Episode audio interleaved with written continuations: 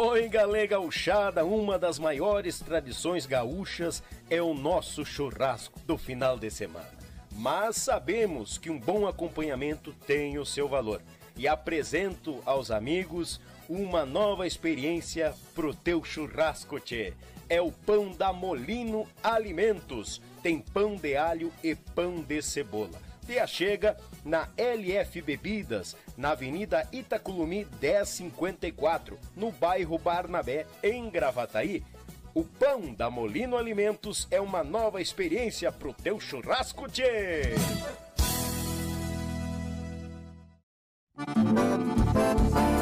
JB Acordeões, a melhor loja online de acordeões do Brasil. Trabalhamos com modelos diversos, novos, seminovos e usados, totalmente revisados e com garantia de compra. Oferecemos também acessórios como captações, bags, alças e muito mais. E para você que deseja aprender, disponibilizamos aulas de acordeão para todos os níveis, do iniciante ao avançado. Contate JB Acordeões pelo Instagram ou Facebook, arroba JB Acordeões ou também pelo WhatsApp 51 98157 5015. Esperamos por você. Buenas gauchada, véia amiga, muito boa noite. Boa noite ao patrão, a patroa, todo mundo que nos acompanha. Estamos aqui de mate cevado, mais uma vez no YouTube Podcast hoje com uma grande presença. Eu vou te contar uma coisa antes de apresentar esse galo velho, mandar um abraço aos amigos que nos acompanham pelo Facebook, que nos acompanham pelo Spotify, esse pessoal bagual em quantia que só cresce, e a turma que também vem crescendo pelo nosso YouTube. Muito obrigado pela companhia de vocês. Desde já eu já te convido, né, Tchê? Te inscreve no canal, tá com o dedo no like, pois estamos juntos por este algoritmo chamado gauchismo e os nossos artistas gaúchos aqui no YouTube Podcast, a extensão da tua casa. Mandar um grande abraço a Molino Alimentos, aquele pão de alho pão de cebola bagual em quantia pro teu churrasco. Já vou dizendo, tu vai ter que comprar mais pão do que churrasco, que é bagual e meio. Molino Alimentos. A JB Acordeões, meu grande amigo, mestre, grande gaiteiro, professor Juliano Borges, estamos aqui, ó. JB Acordeões, parceiro velho bagual em quantia, esse é dos nossos. Tu quer comprar uma acordeona, tirar uma aula? JB Acordeões, pega o ads do comercial aí que tu não vai te arrepender. Também a Web Rádio Pampa e Cordiona, aquela parceria velha Osca, bagual e meia. O cara tem uma programação velha gaúcha essa com nós sempre, agarradito no mais. E nada, e por último e não menos importante, meu Pago Sul, aquele canal de baile gaúcho, né, registrando os fandangos Paraná, Santa Catarina e Rio Grande do Sul. Depois de apresentar toda essa turma, rapaz, hoje eu tô assim, ó. Hoje eu tô de cameraman, cuidando do som, né? Tô de chofer, fui buscar o homem velho e veio bem e eu vou levar bem também porque esse homem merece todo o nosso carinho, nosso respeito. É o mestre da, da, da bateria gaúcha, o homem velho que formou a bateria dentro da nossa gauchada e o homem que revolucionou a música gaúcha. E pro aplauso do nosso povo, ele tá aqui com um sorriso no rosto, faceiro. Olha, a prosa vai ser boa. Acho que vamos até às seis da manhã enquanto tiver audiência. Baguala e meio. Pro aplauso do nosso povo, ele, Ayrton Cabral. Bem-vindo, Ayrton velho. Que, que legal. Mas barbaridade, essa eu gostei de ver. Bem-vindo, meu amigo Ayrton. Muito bem-vindo. Muito feliz de estar aqui contigo, André, André Vargas. Daniel, Daniel. Daniel? Tu tá confundindo com o teu, com o teu, teu, teu, teu guri lá? Como é que é? Não, meu guri é Andrei. Andrei, é, tá confundindo. Tu diz, ah, teu nome parecido. Tá aqui no meu, já como, vamos começando errado aqui, né? Não, capaz. Daniel, desculpa, mas é que tava aqui no teu, no teu Wi-Fi, no teu Wi-Fi. Aqui no WhatsApp, cara, olha aqui, vou te mostrar como é que tá isso aqui. Tá Vargas? Parari, tá Vargas. É. Daniel não, Vargas? É, Daniel Vargas. Ah, eu, eu, botei... não eu não boto primeiro nome com medo dos cobradores me acharem. Ah, então eu botei André Vargas. Capaz. Sério, juro que eu botei André Vargas. Não, mas é, é, tando Vargas, estamos em casa. Tá bom, mas então é Daniel Vargas. Daniel Vargas. Daniel, prazerzão tá aqui, viu? Meu Deus, o livre. Olha, o começou por, pelo. Essa história começou, sabe por quem? Ah. Pelo Candinho. Cândido, esse uhum. baita baterista, né? Que eu sou um cara muito admirador dele, né? Baita pessoa. É, baita pessoa também. É sensacional como pessoa, um amigo, um parceiro, um companheiro, um irmão. Uhum. E ele começou, cara, mas tu tem que ir no, no podcast do, do Daniel. Muito legal, é Yuchê, né? Uhum. Agora acertei. Tá certinho, mas Deus livre. Você tem que ir lá no Yuchê, o pessoal tá curtindo muito, a galera toda gaúcha tá curtindo legal. Eu te indiquei lá, ele vai te ligar, hein, tu, bah. Não, tudo bem, vambora, cara. Pra mim, tô em casa sempre, né? Sim. Onde pintar um- uma, uma janela pra gente divulgar nossa música, que nós estamos tão tão encurralados ultimamente, né, minha gente? Nós temos não temos mais rádio rodando nossas músicas. É verdade. É difícil, nós estamos é, jogados para madrugada quando estamos. A rádio que rodava nossas músicas, que fazia o sucesso, colocaram ela no computador, lá no cantinho do dial, É lá no cantinho da audiência, quase no finzinho tá ela lá, entendeu? Acabaram com a gauchada, não sei que, que, que mal que se faz para eles, né? É, é verdade. Então nós estamos sem canal de divulgação. O próprio Galpão Criolo, que é uma janela, uma vitrine para nós, Sim. tá lá na madrugada também. Tu entende? Nem domingo tá mais. Um programa que eu cansei de me apresentar nele aos domingos ao meio-dia. Imagina. Uma hora nobre, uma hora nobre, que tava o Rio Grande do Sul parava para ver aquele programa. Verdade. Era uma loucura de gente lá no, no próprio no Galpão Criolo do Farrapo, sabe, do Clube Farrapo. As gravações que tinha Eram com o lá, público, né? Isso, com Ah, o público. Era uma loucura, cara, uma loucura aquilo. Então eu vi ali a música gaúcha no horário nobre, como bem merece, né? Sim. Gauchada, ó. Ó, aí, ó. o Paulista tomando Inveja, gente, inveja, hein? Não, pior que é o seguinte, eu comecei, aprendi a fazer chimarrão com nada mais, nada menos que o nosso querido Paixão Cortes. Capaz, Paulista. Sério? Bah. Porque o Paixão viajava muito, os araganos com Paixão. Sim. Então, nas nossas viagens, paixão, tu não sabe fazer chimarrão gaúcho. Tu nem gaúcho é, mas vou te ensinar a fazer chimarrão. tu pega a cuia e faz assim, faz assado, água assim, água assada. Aí eu aprendi, cara. Me viciei, né?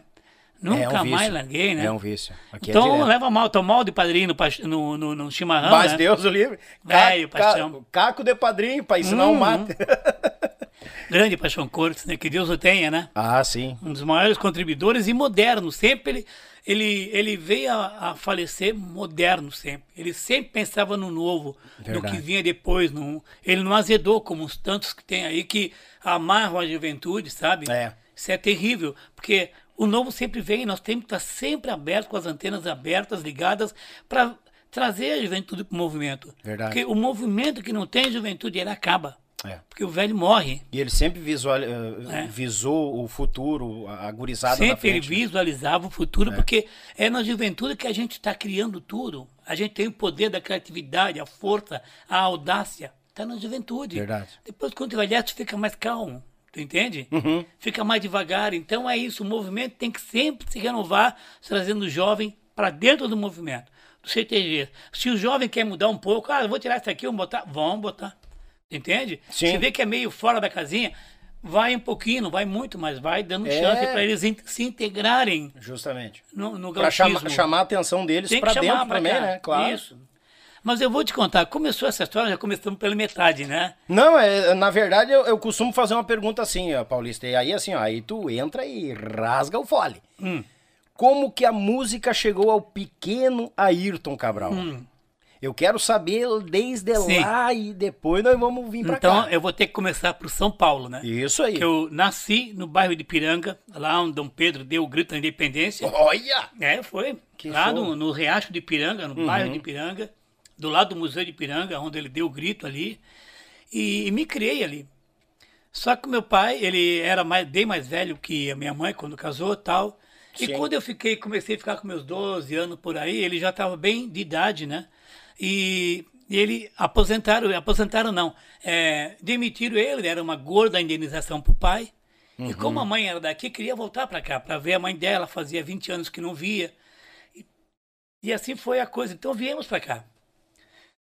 Mas deixa estar aqui em São Paulo, eu curtia muito rádio lá em São Paulo. Lá a gente escutava o programa é, O Grande Rodeio Coringa, sabe? Da Rádio Farroupilha, com o, o Darcy Fagundes Sim. foi pioneira do- da, da família Fagundes, pioneiro.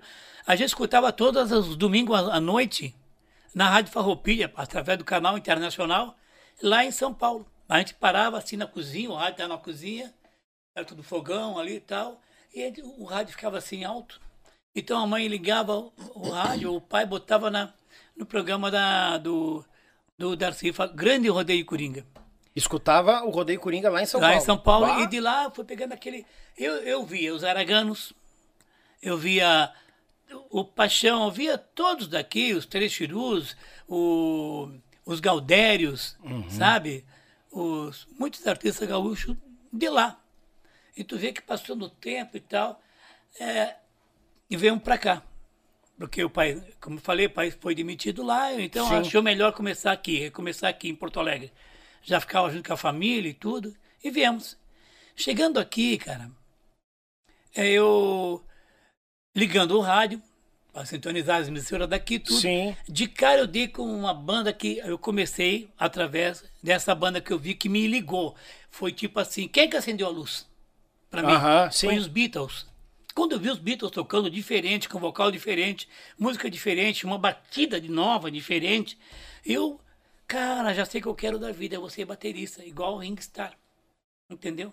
E aí eu comecei aquela loucuragem de bateria, aí peguei o rádio da mãe, botei na frente da, na sala assim, era de assoalho, meu pé, meu bumbo era o assoalho, botei um mesinho de três pontas na minha frente, fui lá no fogão a lenha, peguei umas achas de lenha, fiz umas baquetinhas ali, cada ponta da, da mesinha era um tambor, uma caixa, um, Sim. um tom, um surdo. Peguei uma grelha, pendurei lá em cima com um cordão, trouxe até aqui, era o meu prato. Ligava show. o rádio, dava as músicas e eu começava a bater. Tum, E passava o dia naquilo ali, cara. Bah. Ali. Com, a- com, a- um- com o pop, né? Sim, Aí sim. o pop. O, o gauchismo ficou meio lá no canto, na minha cabeça, né? Sim. E era moda e tal, tava aprendendo. E eu ficava naquela ali, fiquei um ano naquela ali, sabe? Tava bem craque mesmo. Ali, na madeira com acha de lenha. Um dia chegou lá, eu morava no Parque das Pedras, em Aham. Porto Alegre. Aí chegou a Nega Jussara. Hoje em dia dizer Nega Jussara é meio estranho, né? É, é, não, É. Deus o livre. Era, eu nunca tive isso aí, porque meu pai era preto. Aliás, o meu avô era um tizil de negro. Sabe? É? Ele casou com uma francesa. Branca que só ela. Olha cor de rosa. Que tal de tão Nasceu era meu cor-de-rosa? pai já moreno, bem moreno mesmo, Sim. mas com afeições toda, narizinho fino, boca e tal, os olhos, tudo já de Francês. branco. Sim, do, do lado. Interessante, Sim. né? Aí o pai casou com a minha mãe, que era meia gringa, também branca que só ela. Já nasceu eu branco. Sim. tá vendo? Sim. Então eu nunca tive esse problema com raça. Pra mim é tudo igual. Não, é, Amarelo, vermelho, azul, verde, é tudo. Da mesma forma. que vale aí. a pessoa, É, né? O caráter da O pessoa. ser humano. É, o ser humano. Cor não interessa. Mas, aí a nega dos caras chegou lá em casa. Cara, o padre vai fazer uma festa no salão paroquial, uma quermesse aí de três dias. E nós temos uma bateria, mas não temos cara. Então o cara é tu, vamos? Eu, bah, não queria ir, meio tímido, mas fui. Uhum. Pela primeira vez peguei a bateria no salão paroquial. Tocamos lá das seis da tarde até meia-noite. Sai Escalavrado os dedos, tudo arrebentado, né? Não estava acostumado com isso, né, cara? Sim. Mas só sei que. E aí fomos tocando e ali fui desenvolvendo com uma turminha dali do, do Passo das Pedras, o Nenê, o Wilson na guitarra, o Nelson no contrabaixo, tinha o Edson cantando. E aí fui tocando assim até que fizemos uma banda entre nós ali. Começamos a tocar ali, pá, pá, todos os fins de semana, sexta, sábado, domingo, era a quermesse da igreja, da igreja da como é a igreja da Imaculado Coração de Maria. Então ali nós tocávamos e tal, né? Até que um dia, um sábado à tarde, já tinha tocado a sexta no salão paroquial, encostou uma Kombi lá em casa. Os caras, é aqui que mora um tal de Paulistinha aí? Aí eu cheguei na sim, sou eu, o que que houve? Não, é que é o seguinte, cara, nós estamos apavorados. É uma hora da tarde e nós temos um programa de televisão, somos, somos a banda The Donalds, e nós temos um programa de televisão e o nosso baterista foi embora para outra banda, cara, e nós temos que estar às três horas no programa, O baterista deixou eles na mão. né? E sim, Bah. e aí eles empenhados, os caras com tudo naquela época, com tremendão de carrinho, era um fino da bosta, cara. Sim, Te- na eu, época. eu olhei na Kombi assim, só tremendão de carrinho, Thunderson, quem é músico sabe, naquela Aham, época era sim, tudo. claro. E eu olhei lá atrás na bateria verde, mas estava escrito o nome de outra banda, os Galgos. E eu. Tá, mas eu não tenho bateria. Os caras, não tem problema, eu tenho a bateria emprestada aos Galgos aí, vamos lá, cara. E eu. Pá, tá, vamos. É, é, acho que agora vai ser a minha chance, né, de sair daqui Sim. né? Mas eu não sei tocar direito, nunca toquei televisão também, eu sou meio, meio chucro ainda. Cara, não, vamos lá, velho, vamos lá. Chegamos lá no, na sala de ensaio deles, passamos lá, os caras montaram rapidamente, que eu não sabia montar bateria também. Não sabia montar Sim, bateria. sim. Eles montaram pra mim, ensaiamos, me lembro bem, Índia, sabe? Tarararara, Sim. Naquele tempo era mais solada, né? Uhum. Índia e o Milionário. Milionário todo mundo conhece, né? Claro. Cara, aí fomos pra televisão. Tá, embarca aí, pega aí a roupa, aí vamos embora. Chegamos lá, tinha 10 bandas. 10 bandas naquele programa, era Sábado de Sucessos, comandado pelo Marne Barcelos. Marne Barcelos, que faleceu há pouco tempo. Ele tava, tava na TV Pampa agora, no Atualidades. Sim, sim. O Mário Barcelos fez muito sucesso no passado. E o Mário comandava aquilo ali. Eu só via bateria de Dragons, Incendiários, só banda grande, eu ali, uma minhoca, né, velho? O que, que eu vou fazer, cara? Mas daí chegou a chamar o dedão, nós fomos tocar. Mas quando a câmera chegou em cima de mim, veio vindo, veio vindo, veio vindo e chegou na minha cara pra dar um close, né? Sim. Cara, eu congelei, fiquei duro assim. Fiquei duro encarando a câmera assim, não consegui mexer. Aí o, o baixista veio correndo assim, me deu um tapa nas costas e eu. Vamos. Destravou. Olhei pro lado e, e fui tocando, e fui tocando, e fomos embora. e consegui tocar, cara. Bah. Bah, que pavor. E aí fomos tocar no, em Teresópolis à noite, no Gaúcho. Cara, quase morri. Não tinha tocado baile desse jeito, eu não tinha tocado pesado assim, né? Uhum. E aí começou a minha história, entendeu? Comecei aí, né? Sim. Os caras, olha, vamos conversar semana que vem aí, tu vem aí pra gente conversar, ver se tem a vaga pra ti aí. Vamos ver que vai- o que, que vai acontecer. Ver se consegue uma bateria. Eu, pô, aí me ralaram, né? Porque nós tínhamos vindo pra cá. O pai recebeu 600 mil naquela época, era muita grana. Sim. Mas ele tinha pagado 400 pela casa, sobrou 200, mas já estava vivendo há um ano com aquele dinheiro. Já estava pouco, né? Sim. Já não tinha como comprar uma bateria. E aí passou a semana eu me remoendo como é que eu vou conseguir a bateria, como é que vai ser, como é que. Não consegui. Mas fui lá, sábado à tarde, tinha ensaio. Cheguei lá, estava no Jardim Itu, onde tem o mercado ali, hoje. Aham. É, na Gomes de Freitas, parece. Cara, cheguei lá, estavam todos os caras assim na, na frente da casa, no muro, sabe? Aí no muro, sentado, conversando e tal, eu cheguei, ô pessoal, como é que tá? Não, tudo bem e tal, e a bateria? Disse, Ah, não tem, cara, não tive condições de comprar uma bateria, imagina? Uma Sim. bateria? Pô, não, tem, não tive condições, cara, então é o seguinte, ó. Não sei não, acho que não vai dar pra tu ficar conosco aí, cara. Faz o seguinte, vai lá nos fundos, o Zé Antônio, que era empresário, tá Aham. lá. Tá lá no fundo, te aguardando para te pagar da semana passada, né? E parece que tem uma bateria aí de um cara aí que vai, vai estrear aí. Ó. Eu, bah, senti uma angústia dentro de mim, né, cara? Perdi a boquinha, né, cara? Sim. Mas fui. Cheguei lá, uma bateria Pinguim. Naquela época, Pinguim era uma bateria muito rara, era muito cara demais. Sim. Os caras com a bateria Pinguim zero bala, velho. Zero, zero. Eu olhei aquilo ali, meu Deus. Travou. Cara. Travei. O que, que é isso, cara?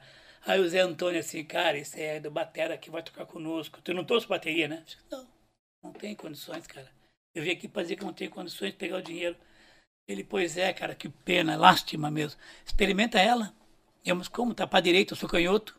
Ele, não, te ajuda a mudar. Mudou pra canhota comigo ali, eu sentei.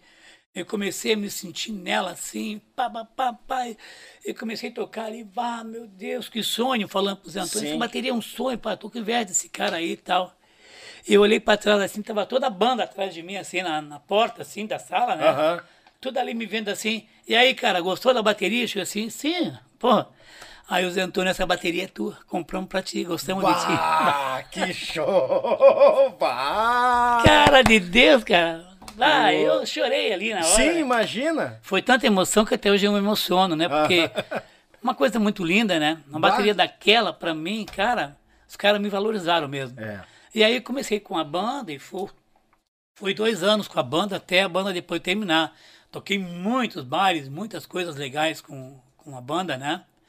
E foi um aprendizado muito grande comigo, porque a banda era muito exigente, sabe? Altos sons, tudo legais, olha. Uma banda que tinha naquela época três tremendão, um Thundersão, dois True Reverb, um de cada lado para voz, sabe? Microfone, microfone Zaiva, quatro microfones Zaivas. E se bem que quase todo o baile era música solada, né? The Ventures e tal. Mas foi, né? Aí a banda terminou, eu tava no Parque das Pedras, e aí os guri, aqueles guri que eu tocava no começo, vieram falar comigo para tocar junto de novo. Sim. Aí começamos a tocar junto de novo, formamos, formamos Os Bruxos. Os a banda Os Bruxos. Sim. E aí nós tocávamos baile por tudo que é lado, em tudo que é canto e tal. Até que uma vez eu estava tocando com, se não me engano, o grupo. Banda, era pop, né? Da, da época, né? Uhum. Estava tocando no, no Leopoldina Juvenil. Sabe? Uhum. Leopoldina Juvenil era o baile das nações, isso eu não me esqueço. E estava tocando baile lá e a banda tinha um esquema que parava no meio e eu fazia uns solo de bateria. Uhum. Era tudo comigo. E a banda parou, pai, eu comecei, pá, tum, pá, tum, parava, tum, papai, fui, e tal. E tinha os caras filmando ali. Umas três câmeras filmando, fi- câmeras. Eu pensei, bom, eu acho que é a organização do baile Sim. que tá filmando. Claro. Tá, e aí foi aquela, passou. E eu já não estava muito bem, tinha saído dos bruxos, estava no grupo, mas não estava dando grana. Sim. Sabe, tipo 50 por semana, era muito pouco, 100 pila por semana. Era uma miséria, né? Como hoje seria, né? Sim. Então eu, ah, o que, que eu vou fazer da vida? Esperando uma oportunidade. Quando chegar, passou umas três, um mês, chegou os caras pra mim. Cara, Paulista, tu já foi no cinema? Eu disse, Não, por quê? É que, cara, tu tá no cinema. Eu tô no cinema? Como assim, cara? Hum, sabe aquele Canal 100? Canal 100 era um, um documentário que antes de qualquer filme, em qualquer cinema, Aham. todo cinema do Brasil passava o Canal 100 que era do Oscar Niemeyer, se não me engano. Ah, sim. sabe? Era Nieme- Niemeyer, não sei se era Oscar Niemeyer. Não, Oscar Niemeyer era o, o, o arquiteto, né? Era não sei o que, Beto Niemeyer, Carlos Niemeyer. Carlos Niemeyer, Canal 100. Então, pô, e aquilo ressoava no cinema, né? Os caras, vai lá ver o que tá passando lá. Passa Pô. tocando um baile, para tu dar um show de bateria, cara. Eu tá brincando, o pessoal tá apavorado contigo. Eu, mas como assim? O que, que eu fiz demais? Fiz nada, bateria sem microfone naquela época, não tinha microfone. Sim. Como é que os caras vão ficar vão estar apavorados comigo, né? Como assim? Aí eu peguei, fui ver no cinema Cacique na Rua da Praia, nunca me esqueço, né? Já nem tem mais, acho. Cara, cheguei lá, na hora que veio aquele sonsaço da bateria, eu, apareceu eu, eu apavorei, né? E aí começou naquela baita super tela, apareceu aquele sonsaço que não era meu. Tu entende? Colocaram eu tocando, mas o som não era meu. Ah, Não era meu. tá, mas quem era, daí? Era do, do Newport. Capaz! Bah! Sabe que Newport, antes de tocar no, no Rush, Uhum. é, sabe que no, no Rush ele era tudo praticamente, né? Fazia letra, tudo e tal. Sim, sim. Mas antes de tocar no Rush, ele era mais novo, ele fez uma banda, parece que era Triângulo Eterno. É, é, é, triangle, não sei dizer em inglês, Triangle é, Forever. Ele gravou uma música, LSD não sei o quê.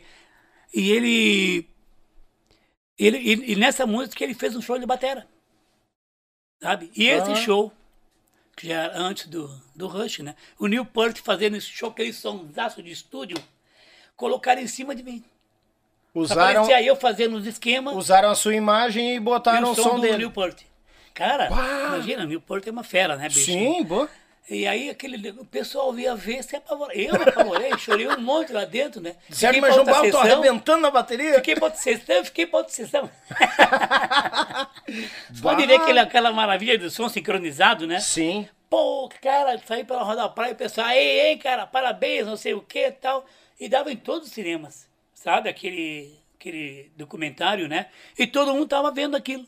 E começou a correr pela cidade. Aquele gurito mora aí, toca bateria, aquele paulistinha aí e tal, tá no canal e foi e chegou no vídeo da equipe de Paixão Cortes.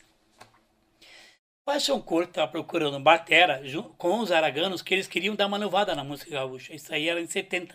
Uhum. 70, procurando baterista. E aí chegou os caras e avisaram os araganos, olha, pa- paixão, paixão, ó, tem um guri que tá no cinema aí, que toca muita bateria, esse guri acho que era bom pra vocês, é novo, dá pra fazer do estilo de vocês. Sim. E aí os caras, porque não que eu fosse o primeiro baterista, os araganos antes de mim tinham um baterista, Uhum. sabe? Porém, Acontece que o, rapaz não conseguiu definir nada na bateria. O rapaz tocava em banda em Lajeado, interior de Lajeado. Sim. Veio para os Araganos, fazia estilo bandinha, uma coisa, mas bandinha não moderna agora, as bandinhas de agora. As bandinhas bem antigas, bem antigas, Sim, sim. tá? dos anos 60. Bah. Então era uma, uma coisa que às vezes também os Bertus pegavam, os caras pegavam um baterista de, de boate no interior Uhum. e levavam tocar uns bailezinhos com ele, os caras faziam uns uma qualquer coisa, né? Sim. E daí os, os caras de... chegaram até mim, no caso dos araganos chegaram até mim, e através de um amigo já falecido, o Adi, que era dos morcegos, tocava comigo no grupo. Aí nós, ele me falou, vai lá, os caras estão querendo, quem sabe tudo dá certo lá, cara, vou pegar uma grana boa. Sim. Então vou. Eu, me- eu me lembrei que eu, eu, curti os araganos quando era guri em São Paulo, né? Através do, do grande rodeio Coringa lá. Sim. Tu vê como é que é a vida, né? Eu pensando nisso tudo, indo lá para a churrascaria Santa Teresa, em Porto Alegre, Sim. ali do lado do, do Cristo Redentor Hospital. Ali, fui ali, tá os caras me esperando. Como é que é, guri? Quer entrar conosco aí? Vamos mudar a tua, a tua onda, né? Porque tu vem do, desse pop, rock aí, nós estamos do outro lado. Não, não, tô precisando, meu pai faleceu, eu tô de arrimo da casa, né? Tenho mais duas irmãs, eu preciso. Tá, então vamos tocar. Tu já tocou música gaúcha? Não, só ouvi. Ouvi vocês no programa. Aí contei a história que eu vi eles em São Paulo, Sim. quando era guri. E vem agora, tô aqui, não pode ser. Os caras, não é possível, isso é destino. Vamos fazer então, guri. Sentaram à minha frente o Edu com a gaita, já o Sidney com um violão, o, o outro contrabaixo. E vamos ver então isso aí. Eu faço o seguinte, vocês tocam o ritmo e me diz que ritmo é. Eu fico escutando, eu vou fazer uma batida em cima, eu vou criar, porque eu não conheço nada e também não tem nada, segundo eles me diziam, Não não, tinha nada existe criado. ainda. Não tem nada criado. Nada definido da bateria na música O gaúcha. rapaz que estava aqui antes não definiu nada, não tinha nada. Então tá, vamos lá então, vou fazer. Então eles puderam, fizeram, pegaram e fizeram.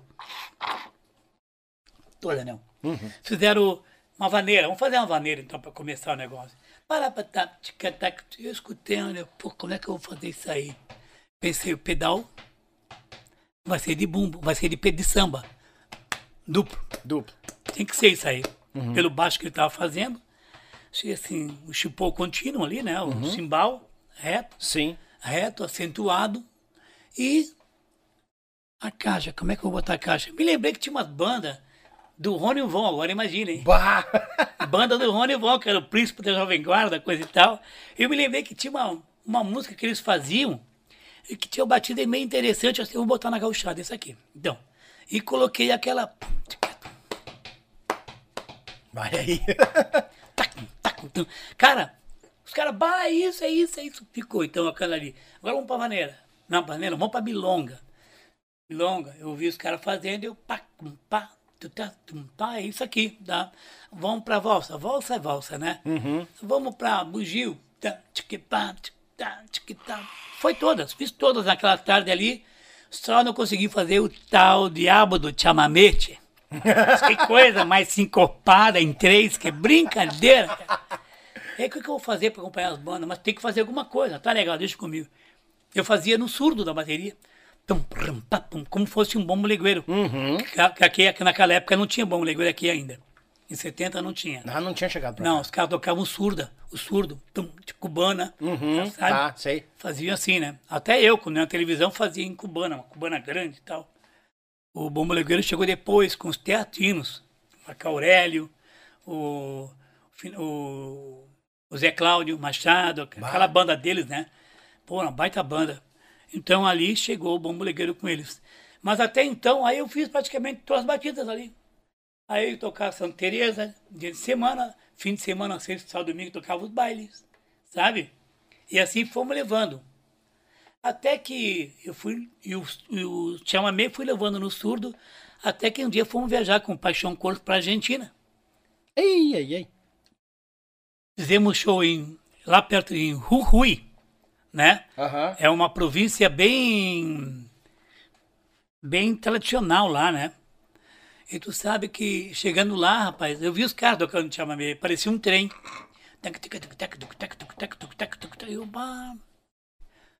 Eu peguei a maneira de fazer. Uhum. Já sei como fazer o chamamé, despertou, acendeu a luz, agora já sei.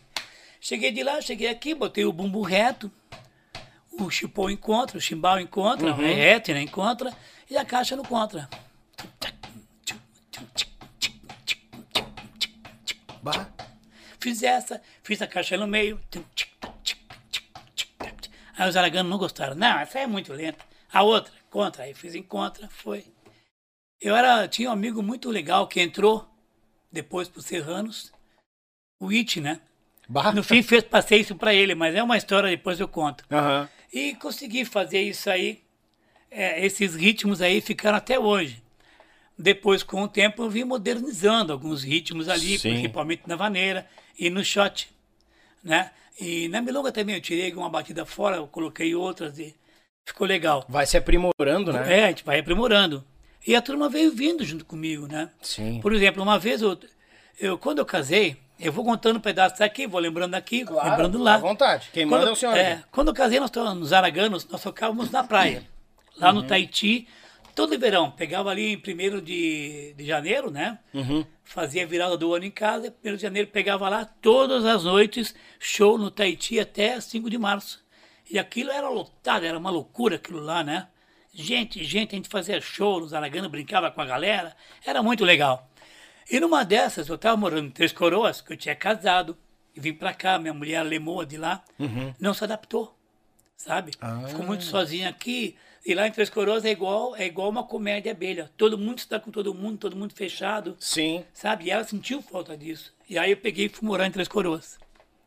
Tava tomando lá, e aquele papo de, de vai na tenda buscar negócio, sabe? Salame, é queijo, é tudo que é de bom, né? Sim, bah. É, e lá tem aquela ponte de corda, que é a ponte pêncil, aquela ponte fininha, Aham, que balança sim. Ah, acima do tá rio, aham. em cima do Paranhana, que pessoal... Eita, louco. Quando eu casei, minha coitada minha madrinha veio de São Paulo para meu casamento.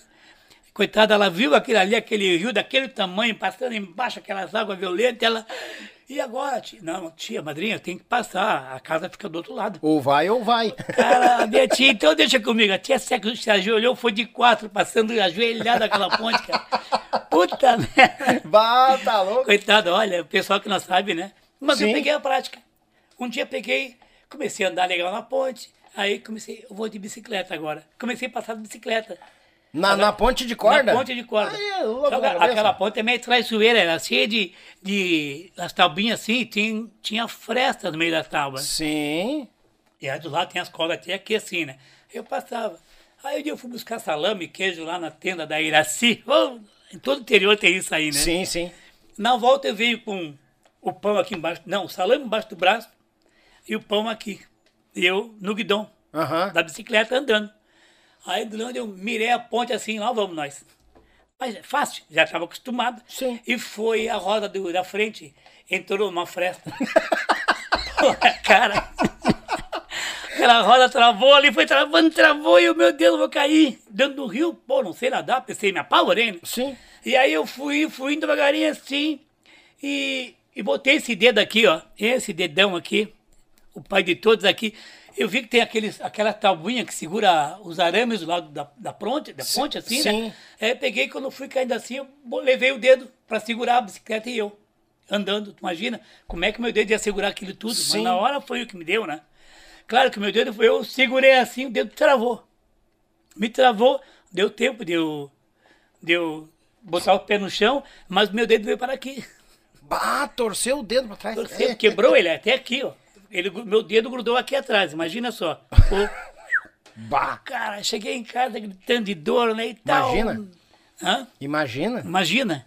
E vai daqui, não, vão levar ele pro padrinho lá. O padrinho era o médico diretor da, do hospital lá de Três Coroas. Aham. Cara, doutor Paulo chegou, olhou, meu Deus do céu, vamos, vamos engessar isso aqui agora. Eu disse, não posso. Tu não pode engessar toda a minha mão. Ele, mas por quê, cara? Acontece que eu tenho que tocar amanhã, já começa a temporada de praia dos Araganos, cara. Eu tenho que tocar, não tem jeito. Não tem jeito. E como é que vamos fazer então isso aqui? É o seguinte, ó. Eu vou te engessar, deixo o dedão gessado, quebrado aqui. Eu deixo ele aqui, ó. Sabe, com gesso aqui, vai ficar desse tamanho esse dedo aqui, uma coisa gessada aqui redonda, e tu fica com esse dedo aqui para mexer, esses três, o dedinho e o gesso junto. Sim. Então eu fiquei com esse dedo aqui para mexer, a bateria, E, e, e esses dois aqui junto. junto. Meu Deus do Cara, céu. e aí? Mas é, é o que dá para fazer. Senão tu vai ficar sem dedo e sem mão. Eu, não, então vamos. Ficou assim. Chegou no outro dia, cheio com gesso até aqui, né? Com o dedo duro lá pra frente, o pessoal do conjunto. E agora? Mas o que que tu Que que fez? eu- Sim. O animal. Eu, cara, caí de bicicleta na ponte Pêncil lá. Os caras, tá louco. Queriam me matar, né? Como é que eu vou passar numa ponte daquela bicicleta, né? Pô, aí o seguinte, mas tudo bem, vamos, vamos, tes- vamos testar. Aí eu tô dizendo essa história aqui porque foi dessa história que eu criei uma batida sem querer também ali. Ó. Porque o cimbal, o hi-hat, vocês estão me ouvindo, era reto sempre, né? Sim. E aí com essa mão, com esse dedo trancado, não podia fazer, não conseguia fazer reto. Então o que, que eu fazia? Eu pegava a baqueta e fazia.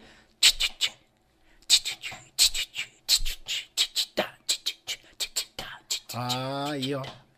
Então dessas, é, foi uma terceira que eu fazia, né? Sim.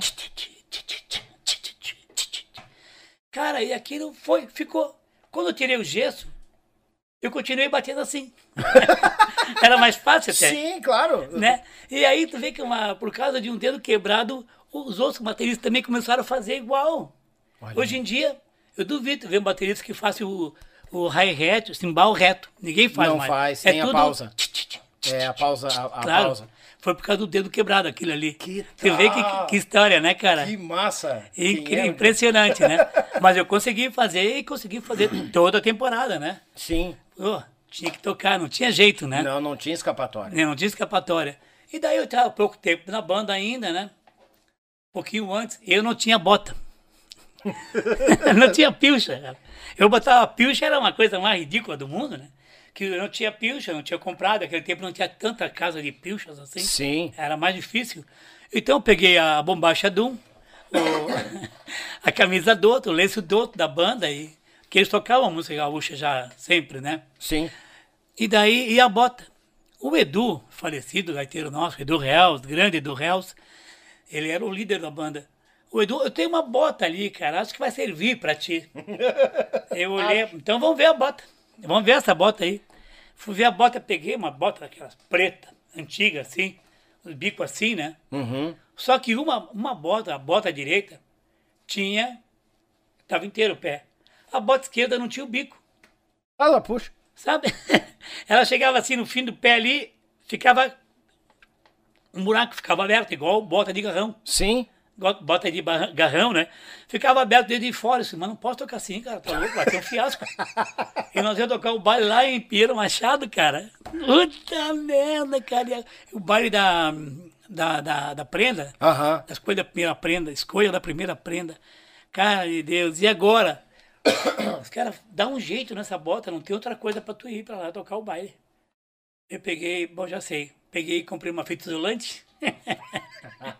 E comecei ali, lentamente, fui fazendo um bico ali, entendeu? Fui Aham. fazendo bico em cima, fui fechando direitinho aqui, fechei um bico meio bonitinho ali, Aham. ficou legal. Aí. Sabe? Preto, igual a bota tal, botei uma poeirinha por cima ali, ó, vai Dá dar. uma disfarçada? Deu. Vai, vai dar pra disfarçar e tocar. E, só que tinha uma, uma pontinha que sempre escapava. Eu bah, botava de novo, pontinha Aham. da, da fita Da isolante. fita, a fita. Cara, fomos tocar o baile. Chegou na hora de entrar, lotadíssimo, Lila Alves, CTG, né? Mas assim, gente pelo ladrão, e tinha gente fora mesmo, que não entrava todo mundo. Rapaz, eu entrei meio entreverado com a turma da banda, entrei no meio. Fizeram dois daqui, dois de lá, e eu no meio deles pra não dar a bandeira com aquela Dis- bota, né? disfarçar com a bota, claro, tá certo. Cara, e entrei, vambora. Começamos a tocar o baile em cima do palco, tudo bem. Tranquilo. Nem era palco, eram uns coretos. Antigamente eram uns coretos que faziam pra gente, né? Era Aham. uma loucura, né? E estamos tocando baile ali, tá tudo legal, fandango ali. E papapá lá pela metade, o patrão, agora vamos parar o baile para vamos escolher a primeira prenda. E, e ficamos lá tocando valsinha, sabe como é que é, né? Sim, os fundinhos Dele, musical. é, fundinho musical. É, longe. e desfila daqui, desfila de lá, e a, a primeira prenda foi escolhida.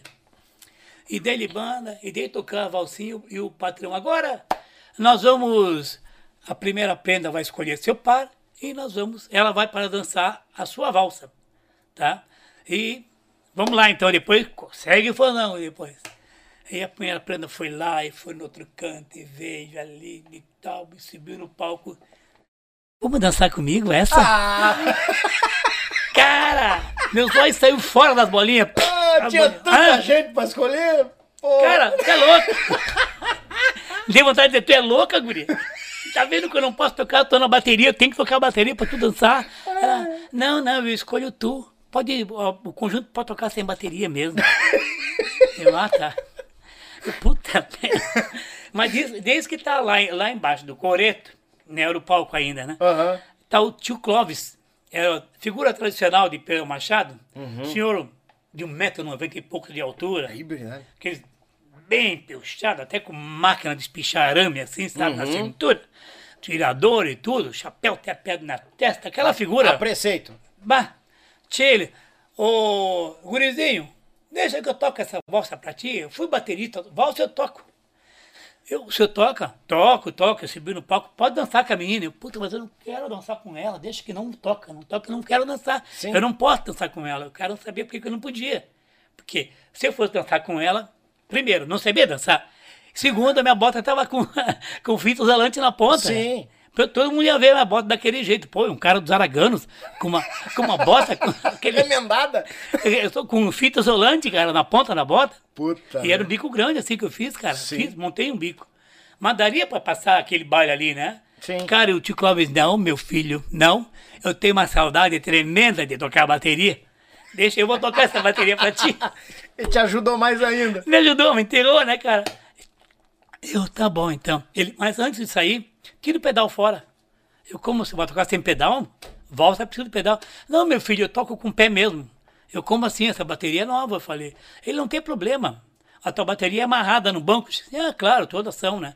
Naquela época os bumbos não fincavam no chão ainda. Sim. Os pés do bumbo, né? Era o banquinho, a cordinha do banquinho. Ah, que o segurava. cordinho no banquinho, Isso sabe aí. tudo, né, É. velho? Eu, não, tá, a bateria tá amarrada pra mim. O senhor com essa perna grandona aí e tudo. Não, meu filho, não te preocupa. Ai, eu vou ai, tocar ai. a valsa, eu chuto o bumbo. Eu como assim, eu bato com o pé no bumbo, e aí vai dar o compasso ah, que precisa. Você não quer fazer com o pedal? Não, não, eu deixo comigo. Cara, esse já é mortificado, né, cara? Apavorado. Vai Como é que um... eu vou dançar? E o cara louco lá. Vai dar chutando minha bateria. Chutando a bateria. Cara, eu desci. E os caras começaram. Puta.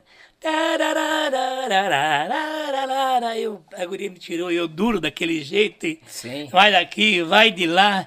E olhava pro palco assim, fazia rodeava, o palco tava o cara- o bumbo assim, ó. O cara tá fazendo balãozinho com o bumbo. fazendo balãozinho com o bombo, eu, pelo amor de Deus, cara, não sabia se dançava. E aí eu vi o pessoal rindo. Eu pensei que eles estavam rindo da bateria voando Da no ar ali. Mas aí eu fiquei, ué, estão rindo. Eu comecei a rir também, né? Pois Sim. é, fiz assim, fazer sinal para pro palco. Mas não, cara. Aí a guria falou assim, olha pro teu pé. Cara, quando eu olhei pro meu pé, velho, ó, eu dançando, ela pisou na minha bota, na ponta da fita isolante, cara. e a ponta começou a sair, fez uma, uma, fez uma tripa daqui até lá, assim, do canto até o meio do- da pista de dança de fita isolante grudada no chão e eu com- já tava com um buraco na frente com os dedos de fora. Meu Deus do céu, cara! Ai, eu vou passar mal hoje. Cara, eu não sabia onde é que eu me metia. Eu fiquei. Meu Deus, tu me desculpa, eu não vou aguentar. Ai, ai. Eu, eu fiz sinal pro pessoal, né? Termina, termina, o pessoal termina, aí eu saí correndo. Nem dei tchau pra guria, não larguei guria, me mandei. Cara, me escondi no banheiro, cara, e agora? Ai, meu Deus, vou sair daqui como? Bah, como é que eu vou sair daqui? Aí os caras do corrente foram lá, cara. Não, vamos, vamos. vamos. Me tiraram do banheiro da mal pra tocar o resto do baile, toquei. Mas eu, eu- olhando pra baixo, quando cheguei no palco, a bateria tava virada do avesso, o bumbo no chão, virado, bumbo deitado, cara. Eu, meu Deus do Nossa céu, não Senhora. sei como aquele o seu tio Clóvis não me arrebentou aquela bateria, a chutaço. Tocou uma, uma, uma, valsa coice, cara. Pô, Uma valsa coisa é ah, boa. nunca tinha visto na vida, né, cara? E aí eu deixei essa- a, pista de dança do, do Lila Alves lá marcada com a minha, a minha A fita fita. isolante de 3 metros e meio de fita isolante. Deus me livre. Cara, uma coisa ficou marcada. O baterista do Zaragano ficou, nunca mais foi esquecido lá, eu acho, viu? e a guria também nunca mais esqueceu. Nunca mais. Deixou bem registrado. Ela- hoje em dia ela pode ser vó, mas ela não me esqueceu. que Ai, que vergonha. calorão, cara. Cada vez que tinha que botar em Pedro Machado, Deus me livre, cara. Eu ficava louco de vergonha, Queria né, te cara? esconder já, né? E lá é o seguinte, tinha que chegar de dia, porque eles faziam churrasco o dia inteiro, festa, sabe? Tinha que conviver com a, com a, a, a, a turma tradicional de Sim, sim. Machado. Tinha participado no dia. E a gozação era terrível, né, cara? Deus me livre, cara. Olha, e, isso aí foi uma das maiores vergonhas que eu passei na vida, né? Aí cheguei para o Alegre, a primeira coisa que eu fiz, peguei o cachê e já fui comprar uma bota, né? Ah. E uma pilcha pra mim, chega a ser palhaço. Ou eu assumo isso aqui, eu não eu vou largar de mão, né? fora. Chega a passar vergonha, né, cara? Mas também cheguei na outra vez em Pedro Machado, o melhor pilchado da banda era eu. Ah, ah, é, tchê. Tava de grife. tava assim de grife, né? velho? Já tava com a grife Alquieri naquela época, né? Que tinha aí, viu? né? Cara, olha, eu vou te contar uma coisa, né? A gente passa cada uma, né, cara? E tu sabe que nos Araganos eu fiquei 20 anos. Bah, 20 anos de Araganos, rapaz. 20 anos. Micharia. E muitas viagens, viajamos o mundo, né? Com Paixão Cortes e a Varg, né?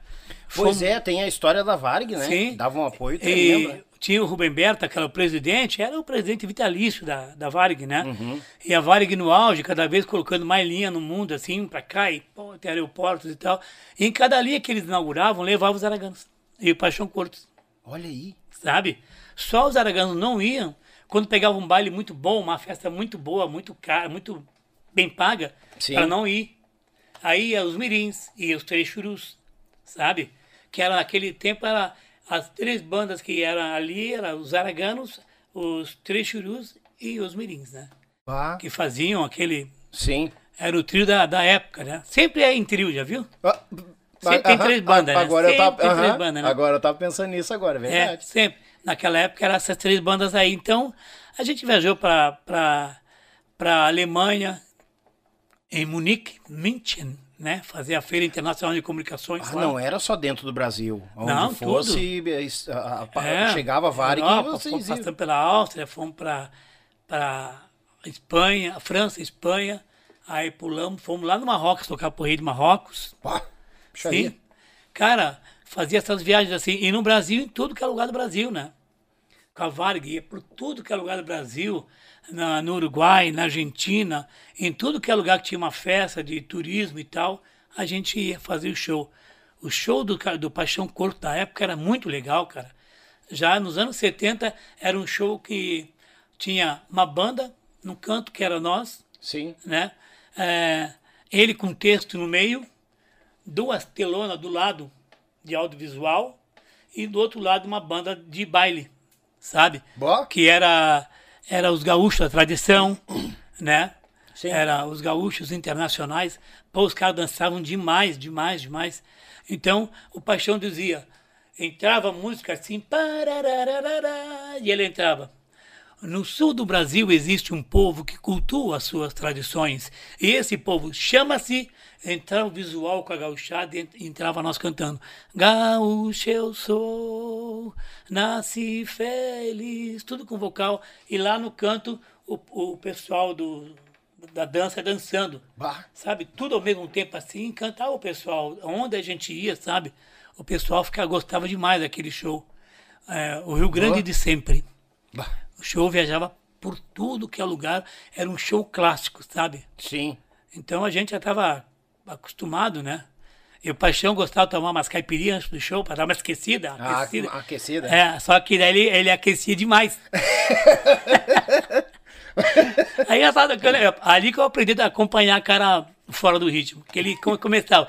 Rio Grande do Sul, o gaúcho quer. Ah, eu em seu céu azul e os verdes campos. E não tinha mais tempo, tinha que correr atrás dele. Sim. Quando, tinha, quando via, tava eu correndo atrás dele ali pra acertar o ritmo e a banda atrás de mim. Cara, era uma loucura aquilo ali. cara. Barbaridade. Mas ia, o pessoal não notava porque eu acompanhava ele. Sim, tava sempre ligado no Eu movimento. tocava com as baquetas na mão, né? Pra não dizer outra coisa, né? Porque ali com os olhos desse tamanho nele. Se ele dava uma furada, eu tava junto com ele. Sim. Tinha que ir, né? E assim a gente ia. Pelo, foi um, e o Paixão foi um grande professor para mim.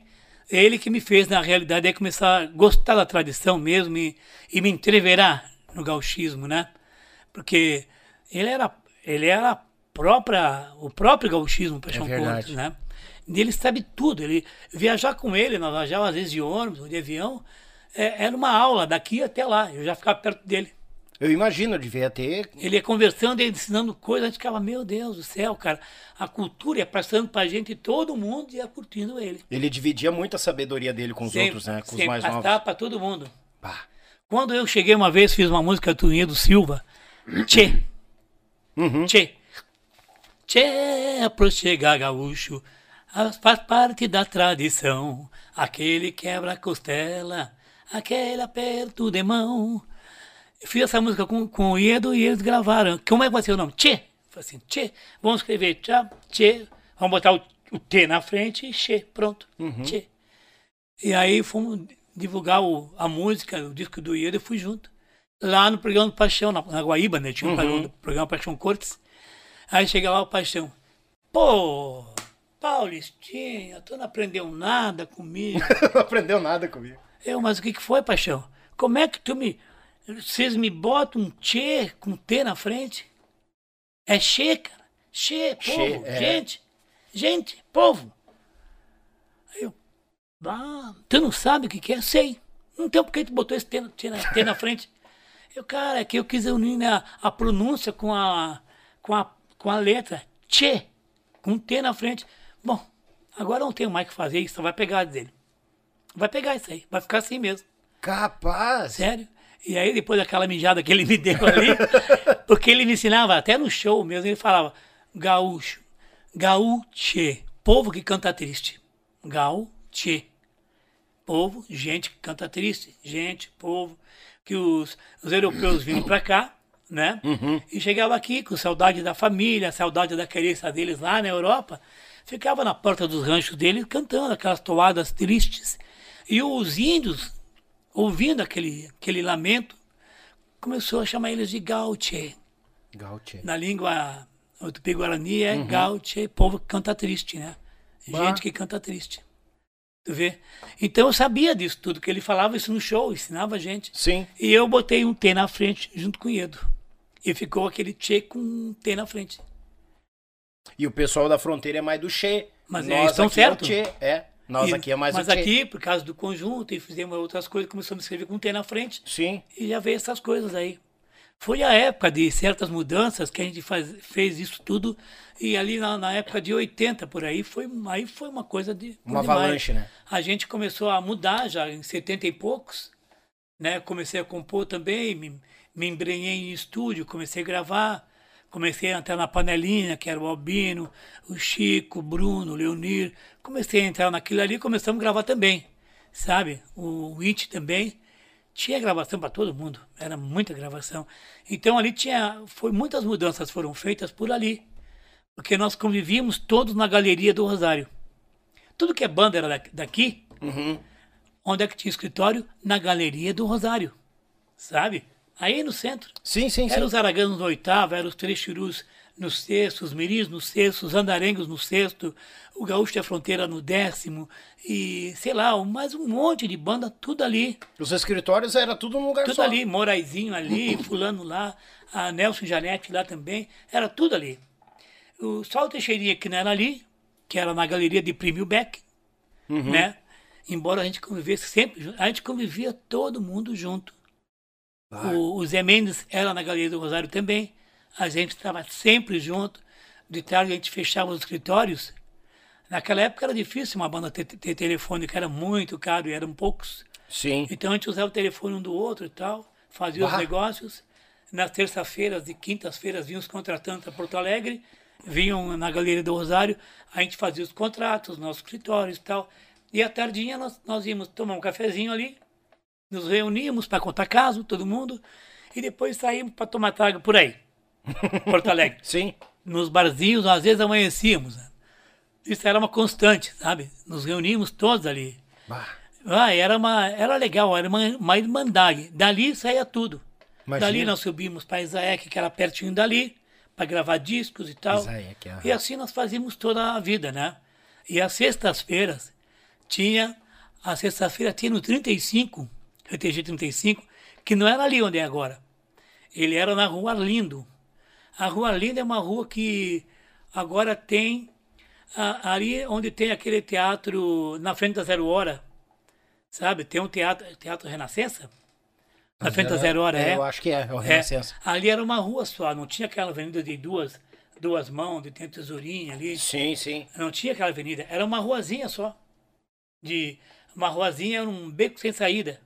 Era a Rua Arlindo. Bah. Sextas-feiras tinha o 35. Então, sexta-feira todo mundo ia ali. Claro, tinha os bailes do 35, tinha tudo, né? Mas o 35 era bem movimentado. E aí, nesses, no, na sexta-feira, tinha a, a Penha Crioula do 35 Sim. e. A Penha Crioula do 35 e apresentada por quem? Pelo Vilmar Romera. Bah, o Romeira. Nessa época ele já apresentava, sabe? Nessa época ele já apresentava a penha dele. Ai, Paulista. Mas, ah, te... ó, a coisa tá ficando boa aqui, hein, gente? Brincadeira. É simples, mas é decoração, como Mas, bah, dizer. eu vou terminar esse caos e já vou comer contigo. Não, não, não, vamos, fica à vontade. Vá. Então, daí o, o encontro da gente, quando eu não tocava sexta-feira, era ali, na, na, na, na Penha Crioula do 35. Ali o Romeira fazia tipo um programa. O povo é tudo para lá, e tinha a churrascaria 35 do lado, o pessoal é, ia jantar lá, tinha o auditório, o pessoal ia curtir as bandas ali, os artistas, entendeu? E, o, e o, e o Romero apresentava poesia, canto, música, e as músicas eram daquele tipo, bandas de, de baile, ah, os Araganos com vocal, Zé Mendes, era uma música um pouco mais, não era música tão grossa, sabe? Sim. Tão campeira. Era uma música gaúcha. Mais legal. light, assim, mais. É, mais- tipo, tipo, é... Vê como se espalha as nuvens lá no céu, Aham. a poeira, tudo eram umas músicas legais, me- me- bem melodiosas e tal. Legal. A gente não tava naquela, não era onda ainda ser tão Bertucci, tão campeiro assim, Hum, sabe? Então aquela, aquela noite nós fomos tocar lá. Fomos fazer o, o show da noite era os Araganos, tá? Sim. Tocamos, abrimos a penha, daí o tocamos, fizemos nosso esquema ali, eu fiquei por ali, deixei a bateria no palco, equi- equipamentos Aragano tudo ali, os outros usarem, né? Aí apresentavam dupla, trio e não sei o quê, ia indo a penha. Bah. E lá no final, o, o Romero assim, sabe, gente, barbaridade. Vou trazer aqui para vocês um conjunto novo, que está chegando lá de, lá de, de São Chico. Essa banda vem lá do interior de São Chico, é uma banda campeira gaúcha, Ó. que vai estrear aqui em Porto Alegre conosco, aqui agora. Ó. E a gauchada acostumada naqueles tipo de música e tal, que é tipo bem light, legal. Sabe, melodiosa.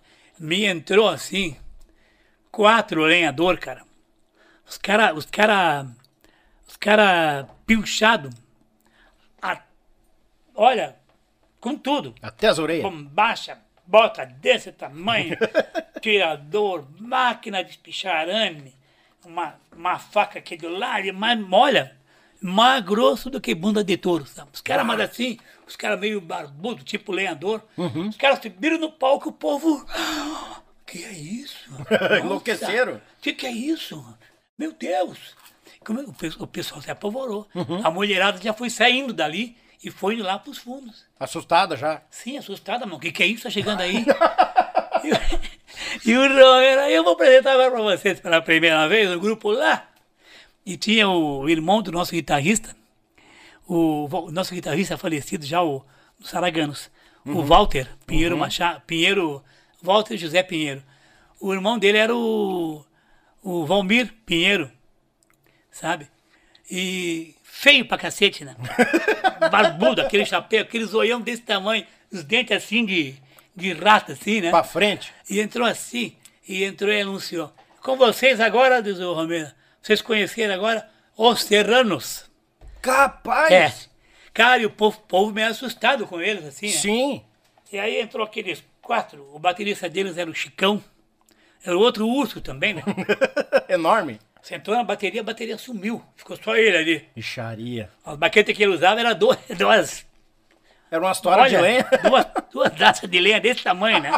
Desse tamanho. Pô, cara, tô ralado. Me lembrei do tio Clóvis, lá de Pedro Machado, né? Só falta chutar o bumbo também agora. Pelo amor de Deus, né? E aí, sabe que nós estamos chegando lá de não sei o Chico e não sei o que tal. E a cidade deles é outra mesmo. Como é que é a. Não é Bom Jesus? São né? Francisco de. Não, uh... Bom Jesus. Bom Jesus. Bom Isso, Jesus. São bom Jesus. Lá de Bom Jesus, não sei o que, tatatei, deu, um, deu uma saudação bem gauchesca. E o povo tá bem aqui. O Uhum. que, que vai vir daí, tchê? E aí, quando começou, eu vou tocar pra você, um bugio, e já, eu, e já soltaram, soltaram um sapucaia ali, e a turma já se apavorou, né? Sim. Porque não estava acostumado com esse tipo de coisa. Rapaz, e ele é- puxou daqui. E entrou aquela. Aquela polvadeira, aquela fumaceira, rapaz. Só dava nego pulando a janela, correndo para um lado, correndo para outro. Que que é isso, meu Deus do céu? Estão destruindo tudo. Corre, corre antes que tu morra aqui. Cara, foi uma loucura, cara de Deus. A estreia dos Serranos aqui foi terrível, cara. Assustou meio mundo, porque era. É, sei lá, o som que eles tiraram era muito alto e aquela. Sim, botando com os dois pés. Sim, com os dois pés calando tudo que dava, misturar a gaita com baixo, com bateria, aquele troço, tudo junto de uma vez só, né? Cara, essa, olha, quase morremos de rir com aqueles caras, né, cara? Quando terminaram de tocar, eu fui lá devagarinho. né? Vamos ver se sobrou alguma coisa na bateria por aqui, mas não sei. Não. Tchê, Paulista. E me levantou o vontade. Chicão com as baquetas quebradas na mão dele, aquelas toras de lenha desse tamanho, cara. Bom, então se quebrou essas baquetas na mão dele aqui na bateria, quebrou a bateria. Bah, Mas vou te contar uma coisa, né, cara? Aquela ali foi a estreia dos Serranos. foi até senhores aí na, na penha crioula do, do Romeira no 35. Ah, foi o, o cagaço do Romero. Não, não Bah, esse não. foi o cagaço do Romeira, cara. E nós também, né? De todo mundo que tinha, tava Mas lá. né? imagina, o pessoal acostumado a uma coisa ou outra bem diferente. Eles encerraram, acabou. Quando acabou, meu, acabou tudo mesmo. Sim. Era o pessoal se debandando, tudo que é lado. E os que ficaram ali, meu, o comentário da noite era eles, né? Sim, Porque nunca viram tão, tanta grossura numa banda, aquela ali. né? sim. É que eles vieram com a intenção de botar calando. Ah, Fazer botar o nome. pressão, entendi. E aí exageraram, né? Sim. Ah, mas é, acontece. Quem nunca passou por isso, né, que atira a primeira pedra. É, não, não, é verdade. É, mas não. foi cômico, viu? Foi muito cômico, porque hoje eu conto isso aí, mas com, com o intuito só de rir, porque não é pra criticar, porque os guris são bons demais, né? Desde a primeira formação da banda até a recém, agora os, os Serranos é um orgulho para o Rio Grande do É. Sul, né? Que leva a nossa arte muito além fronteiras, é um orgulho para o nosso estado. Mas eu, como sou meio gaiato, gosto de contar as histórias, Não, né? mas é bom e a gente tá aqui pra, pra né? ouvir. Sim. Não, vou te contar uma Ayrton, coisa. Hum. fica à vontade. Eu vou só passar um recado pra turma aqui, jogo rápido, e vou dar aquela olhada no, na lenha do fogão aqui pra nós não passar frio, ó. Não, não, não, não tô louco da cabeça, tá? É que o fogão tá botando aqui. O, o Ayrton já chegou a dar uma remangada aqui, ó, no, no blusãozinho, abriu o botãozinho da camisa. Com certeza. Tá, tá bom em quantia aqui. Vamos faturar, gurizada, já voltamos. Oi, galera gauchada, uma das maiores tradições gaúchas é o nosso churrasco do final de semana. Mas sabemos que um bom acompanhamento tem o seu valor. E apresento aos amigos uma nova experiência pro teu churrasco, tchê. É o pão da Molino Alimentos. Tem pão de alho e pão de cebola. Te achega na LF Bebidas, na Avenida Itaculumi 1054, no bairro Barnabé, em Gravataí. O pão da Molino Alimentos é uma nova experiência pro teu churrasco, tchê!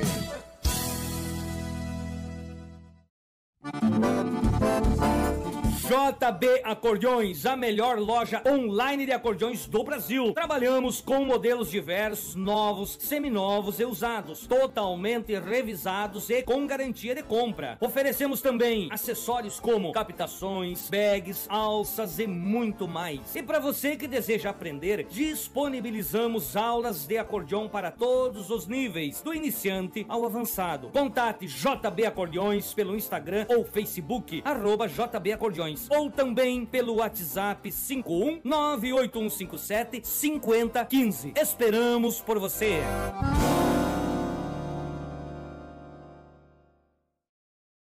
Oi, galera gurizada, mandar um abraço, meu irmão e amigo Juliano Borges, a JB Acordeões conosco, grande parceira, também a Molino Alimentos aqui, tchê.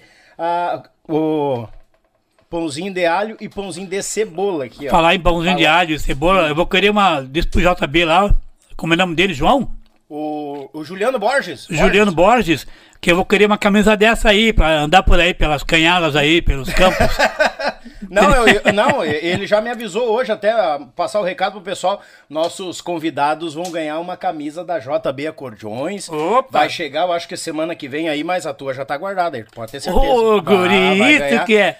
Isso aqui é produção, tia. tá A, brincando? a produção de um homem só, tamo aqui. Mas tá aí, né? Não. Tamo, devagarinho tá acontecendo. Devagarinho tá acontecendo. Também mandar um grande abraço a Molino Alimentos, pão de alho, pão de cebola, bagual pro teu churrasco. Web Rádio Pampa e Cordiona. Vai tocando, Leito, velho. Olha, Bota- esse salsichão vai, aqui tá de. Deus me livre. É bom. Web Rádio Pampa e Cordiona. Meu grande irmão Brito de Lages pro mundo. E também o meu Pago Sul, que atingiu a marca de 49 mil inscritos no canal hoje. Parabéns, meu irmão Litrão. Obrigado por essa parceria, que tu chegue aos, aos 50, aos 60, aos 100, a 1 milhão, levando a nossa cultura, registrando os fandangos gaúchos. Meu Pago Sul, vai lá no YouTube, escreve Meu Pago Sul, meu grande amigo Litrão, trazendo coisa sempre buena, de qualidade. Agora tá pegando o som equalizado na mesa. O homem tá numa tecnologia assim, ó, tá nojento o bagual velho, Deus o livre. E hoje atingiu a marca de 49 mil inscritos no canal. Parabéns, meu irmão. Tamo junto, agarrado. Tamo firme. Quare- 49 mil de muitos outros 49 que vem pela frente, se Deus quiser. Asa bagual e meio. Beleza, tia. Mas Deus, o livre, bom demais. Tchê, eu tô apavorado que tá cheio de recado aqui. Vai, vai, então vamos dar uns recados aí, tia. Vamos, vamos, vamos dando recado, vamos comendo um pãozinho. Enquanto tu vai dando um recado, eu vou saboreando esse pão delicioso aqui, né? Tamo em casa, Ayrton, sabe disso, né? Bah, Então, tamo em casa, tamo. Eu disse pro Ayrton, Ayrton, é pra ficar em casa, viu? Bem tranquilo. Bah, eu já tô em casa faz tempo. Eu digo, "Ah, então tá. Bah, já pedi pra patroa ali me reservar o, o sofá-cama ali pra mim já. Ah, deu, fechou todas. Não precisamos, podemos ir até as duas, três horas da manhã trovando. Nem fiado. isso, quando for pro trabalho amanhã nós vamos juntos. Tá, fechou? Então, Mandar um abraço, meu amigo Otero, a grande paulista, um ídolo da batera, músico, produtor inigualável. Quem inspirou gerações. O homem é F. Não vou falar, né? O homem é F. Muito aprendi, obrigado. Aprendi muito com ele gravando comerciais nas antigas. Na, gravando comercial na antiga Raízes Discos. Bah! É, é, Otero. Simplesmente mestre, diz ele aqui. É músico, já grande amigo, grande amigo. Show. Cara, que saudade, hein, bicho? Da, da, da nossa querida liberdade, né? Da Raízes. A gente Raízes. criava muita coisa legal ali. E, e ele era um baita de um profissional, cara. Um Ah. profissional botado de Não, mão e eu cheia. vou dizer assim, ó, tem muita gente aqui. O maior mestre de bateria da música gaúcha, o Charles está por aqui falando. Tô na área, diz meu amigo Litrão do meu Pago Sul. Abraço, Litrão. Tamo Cara, agarrado, esse, esse Charles, acho que é o Charles Del Bono. Ele mesmo. É Charles ele mesmo? Bono, É ele mesmo. Essa, essa criatura era maravilhosa, cara. É um cara, um professor de música, é um músico também, contrabaixista. Capaz. Sim, e dos bons, né? Dos buenos. E tu sabe que ele acompanha a gente desde os tempos araganos, quando ele era guri, pequeno ainda. Bah, Acompanhava a gente. Ele tem tudo que os araganos fizeram. As viagens, roteiros, discos, fotos. Tudo que tem araganos, ele tem, ele tem em casa. bah. Quando eu preciso de alguma coisa, eu falo com o Charles. Charles, tem isso aí? Tem. Ele tem qualquer música que a gente gravou, tudo ele tem. Impressionante. Um abração pra ti, Charles. Que show, obrigado pela presença, meu amigo. Mas Deus o livre. O Daniel Carneloso tá por aqui. Buenas, Daniel, grande paulista. Melhor CD da música gaúcha foi Garotos de Ouro, Despertar Rio Grande. Desperta, Desperta Rio, Grande. Rio Grande. Isso, com o paulista na batera. Grande abraço aos dois. Valeu, meu galo velho. Meu amigo Daniel lá de São Pedro do Sul. Eisa! Grande São Pedro. Ah, alguns fandangos por lá já, nossa. Meu amigo Douglas, tirei muita música gravada por ele. Ah, viu? Estamos só com músico aqui, ó. Tá, que legal, hein? Que bom. Meu amigo Alexandre Giovanni, na hora de assistir o grande, grande artista da música sul brasileira. Ah, Oi, Gati. Que tal? Meu amigo Henrique Mendes, ô genial Cabral, o eterno garoto de ouro, grande Sabe- mestre. sabe tudo. Abraço.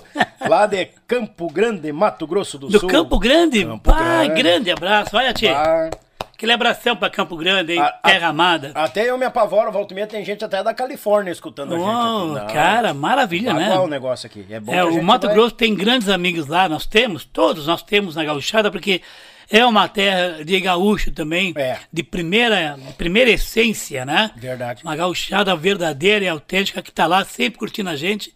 É, dá orgulho pra gente, viu? O Mato Grosso é uma terra que orgulha muita gente. Bah, Deus o livre. Agora, aí, rapaz, entrou mais um eito de recado aqui. Vou me perder aqui. Parabéns pelo programa, só entrevistas de fundamento, meu amigo Alexandre. Obrigado, meu irmão, tamo junto. Baguala e meio.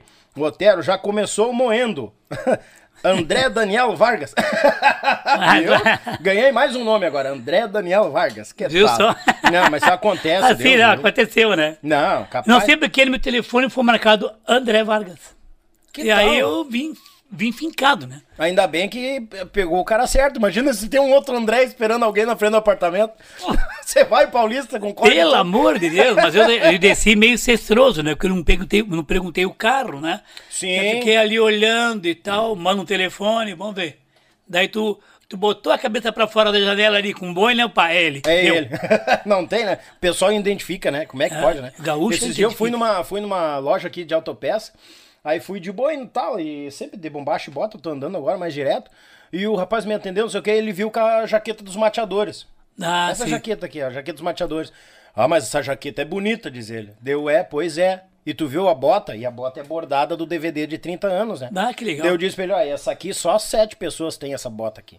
Ah, ele tio. olhou, por quê? Deu, não, só quem subiu no palco e gravou o DVD tem essa bota. Ah, ele, ué, mas certo. o que que não sei o quê? Aí já começou a me especular, já se inscreveu no canal, achei um parceiro, né? Aí, Isso. aí passei ontem, eu passei hoje, sem a jaqueta, só de boina, ele, oi, Galdério, velho, como é que tu tá? Já me conheceu. Já deu. É Galdério vai ser pra sempre. Vai ser Gaúcho sempre. velho vai ser pra sempre. Meu amigo irmão Moro, ah, especial mestre paulista, aquele abraço. O Tchê Velho, aqui da fronteira, acompanhando este baita episódio, um abraço. Velho, músico de grande calibre, acordeonista, e tá aqui aprendendo, estamos aprendendo mais, né, ô Tchê Velho? Azar, o. Wagner, velho da Rosa, que tal? Ô, louco. Esse aqui eu não sei se tu conhece, mas ele tá sempre incomodando. Grandioso paulista, mestre, pensante, músico brilhante, baita digital. Uma honra ter gravado alguns trabalhos deste grande mestre. Luz pra ti e, e os teus paulistas, diz ele aqui. Viva o som, Luizinho Correia. Mas barbaridade, grande Luizinho, Ah, o cara. Luizinho já teve com nós aqui alguma história. É mesmo? Deus o livre, é tendel, é brabo. abração, um beijo no coração, meu, meu grande galo. Você é o cara, cara. É verdade. Mas ele mandou um abraço pra mim aqui, ó. Manda um abraço pro André Vargas aí, azar. Rapaz, eu acho que-. Sem querer, eu reinaugurei o, André- o Daniel. Tu batizou o Daniel Eu batizei, eu rebatizei o Daniel agora. Ele é André Daniel, ou André Daniel e deu. É, André vai- Daniel Vargas. Ah, Bate, curioso. Gente, esse... Essa gauchada não perdoa, hein, velho? Não, capaz, Deus livre, estamos em casa. Esse, esse... Esse pode trazer nós... Hã? Pra nós... Ah, esse pra nós, ele é inigualável. Histórias de músicos é inspiração. Ah, a maior dos músicos, o maior dos músicos gaúchos. História que jamais saberíamos ou ouviríamos. Que top. Meu amigo Douglas, obrigado Douglas. Tamo Bah. agarrado, meu galo velho. A ideia é todos eles cruzar por aqui. Eu vou Sim. incomodando. Eu não quero ser melo também, né? Que a nós do palco tem aquele negócio, ah, mas lá vem É. aquele melo de novo, né? Não, mas Melo é diferente. Melo é outro. Melo é o chato que fica em volta dos músicos, né? Tu é, É. músico também, velho. É, mas eu acabo sendo melo Sabe? também, a, incomodando o- pra a trazer. pessoa que curte a música gaúcha, que é, é legal, jamais vai ser Melo. É, é Melo é, aquela pessoa que é chata mesmo na vida. É, já, tem- é. já vem pra incomodar, né? Já, o, o- a- como a gente não vai dizer a pessoa chata, a gente diz o Melo. é, uma, é um código que a gente tem na música gaúcha. Olha é. ali, ba- baita Melo. E Melo não é só homem, guria também, mulher também. Não, mulher também, é. Essa tem- mulher é baita Melo. É, Tu ficar rodeando e não... É pessoa chata. É. Não quer dizer que. Porque o fã é diferente. A pessoa que. Não, na gauchada não tem fã, gauchada tem amigos. Né? Amigos, verdade, Os amigos eles chegam em volta da gente para conversar, para perguntar. Isso é normal. Isso é normal. Agora, tem aquele que já vem, pois é, né, cara, escuta, mas tu não toca igual fulano, né? Esse é o Melo. Esse é o Melo. Esse é o Melo, Aí, verdade. rapaz, pô, É. Tu já viu fulano, ele falou que, que tu não toca assim. Tu entrou no lugar do fulano, É, mas lá o fulano é. bem melhor. Aí já começa, cara, puta, a meliar, né? É. Aí o cara já sai fora. Não, não, ô, velho, leva uma, tem que fazer né? uma coisa ali. É, tem que despistar, senão tu vai ficar ouvindo besteira toda hora. Ah, né? é brabo. Meu amigo Rodrigo Batista, um forte abraço do Rodrigo Gaiteiro de Guabiruna, Santa Catarina. Oi, Guabiruba. Guabiruba, Guabiruba, Santa aí sim. Isso. Sou fã do Paulista, deste guri. Ah, Abraço, Daniel, sucesso e o Tchê. Obrigado, meu irmão. Obrigado Grande terra, grandes Ah, pessoas. Terra de mulher bonita, tchê. E Leva homem lá, simpático. E homem simpático. É, simpático, pra não deixar eles com... É, não deixar eles mal na parada. É, né? não, Deus o livre. Sim. Caetano Filho, abraço, Paulista e palmas. Nossa, Caetano aqui de Gravataí, grande figura, filho do nosso querido e grandioso mestre do acordeão Beto, Beto Caetano, Caetano, grande amigo. O Beto, que Beto. eu, Beto Caetano, Oscarzinho, Oscar Soares e o e o, ai meu Deus, o Glauber Duarte O Glauber.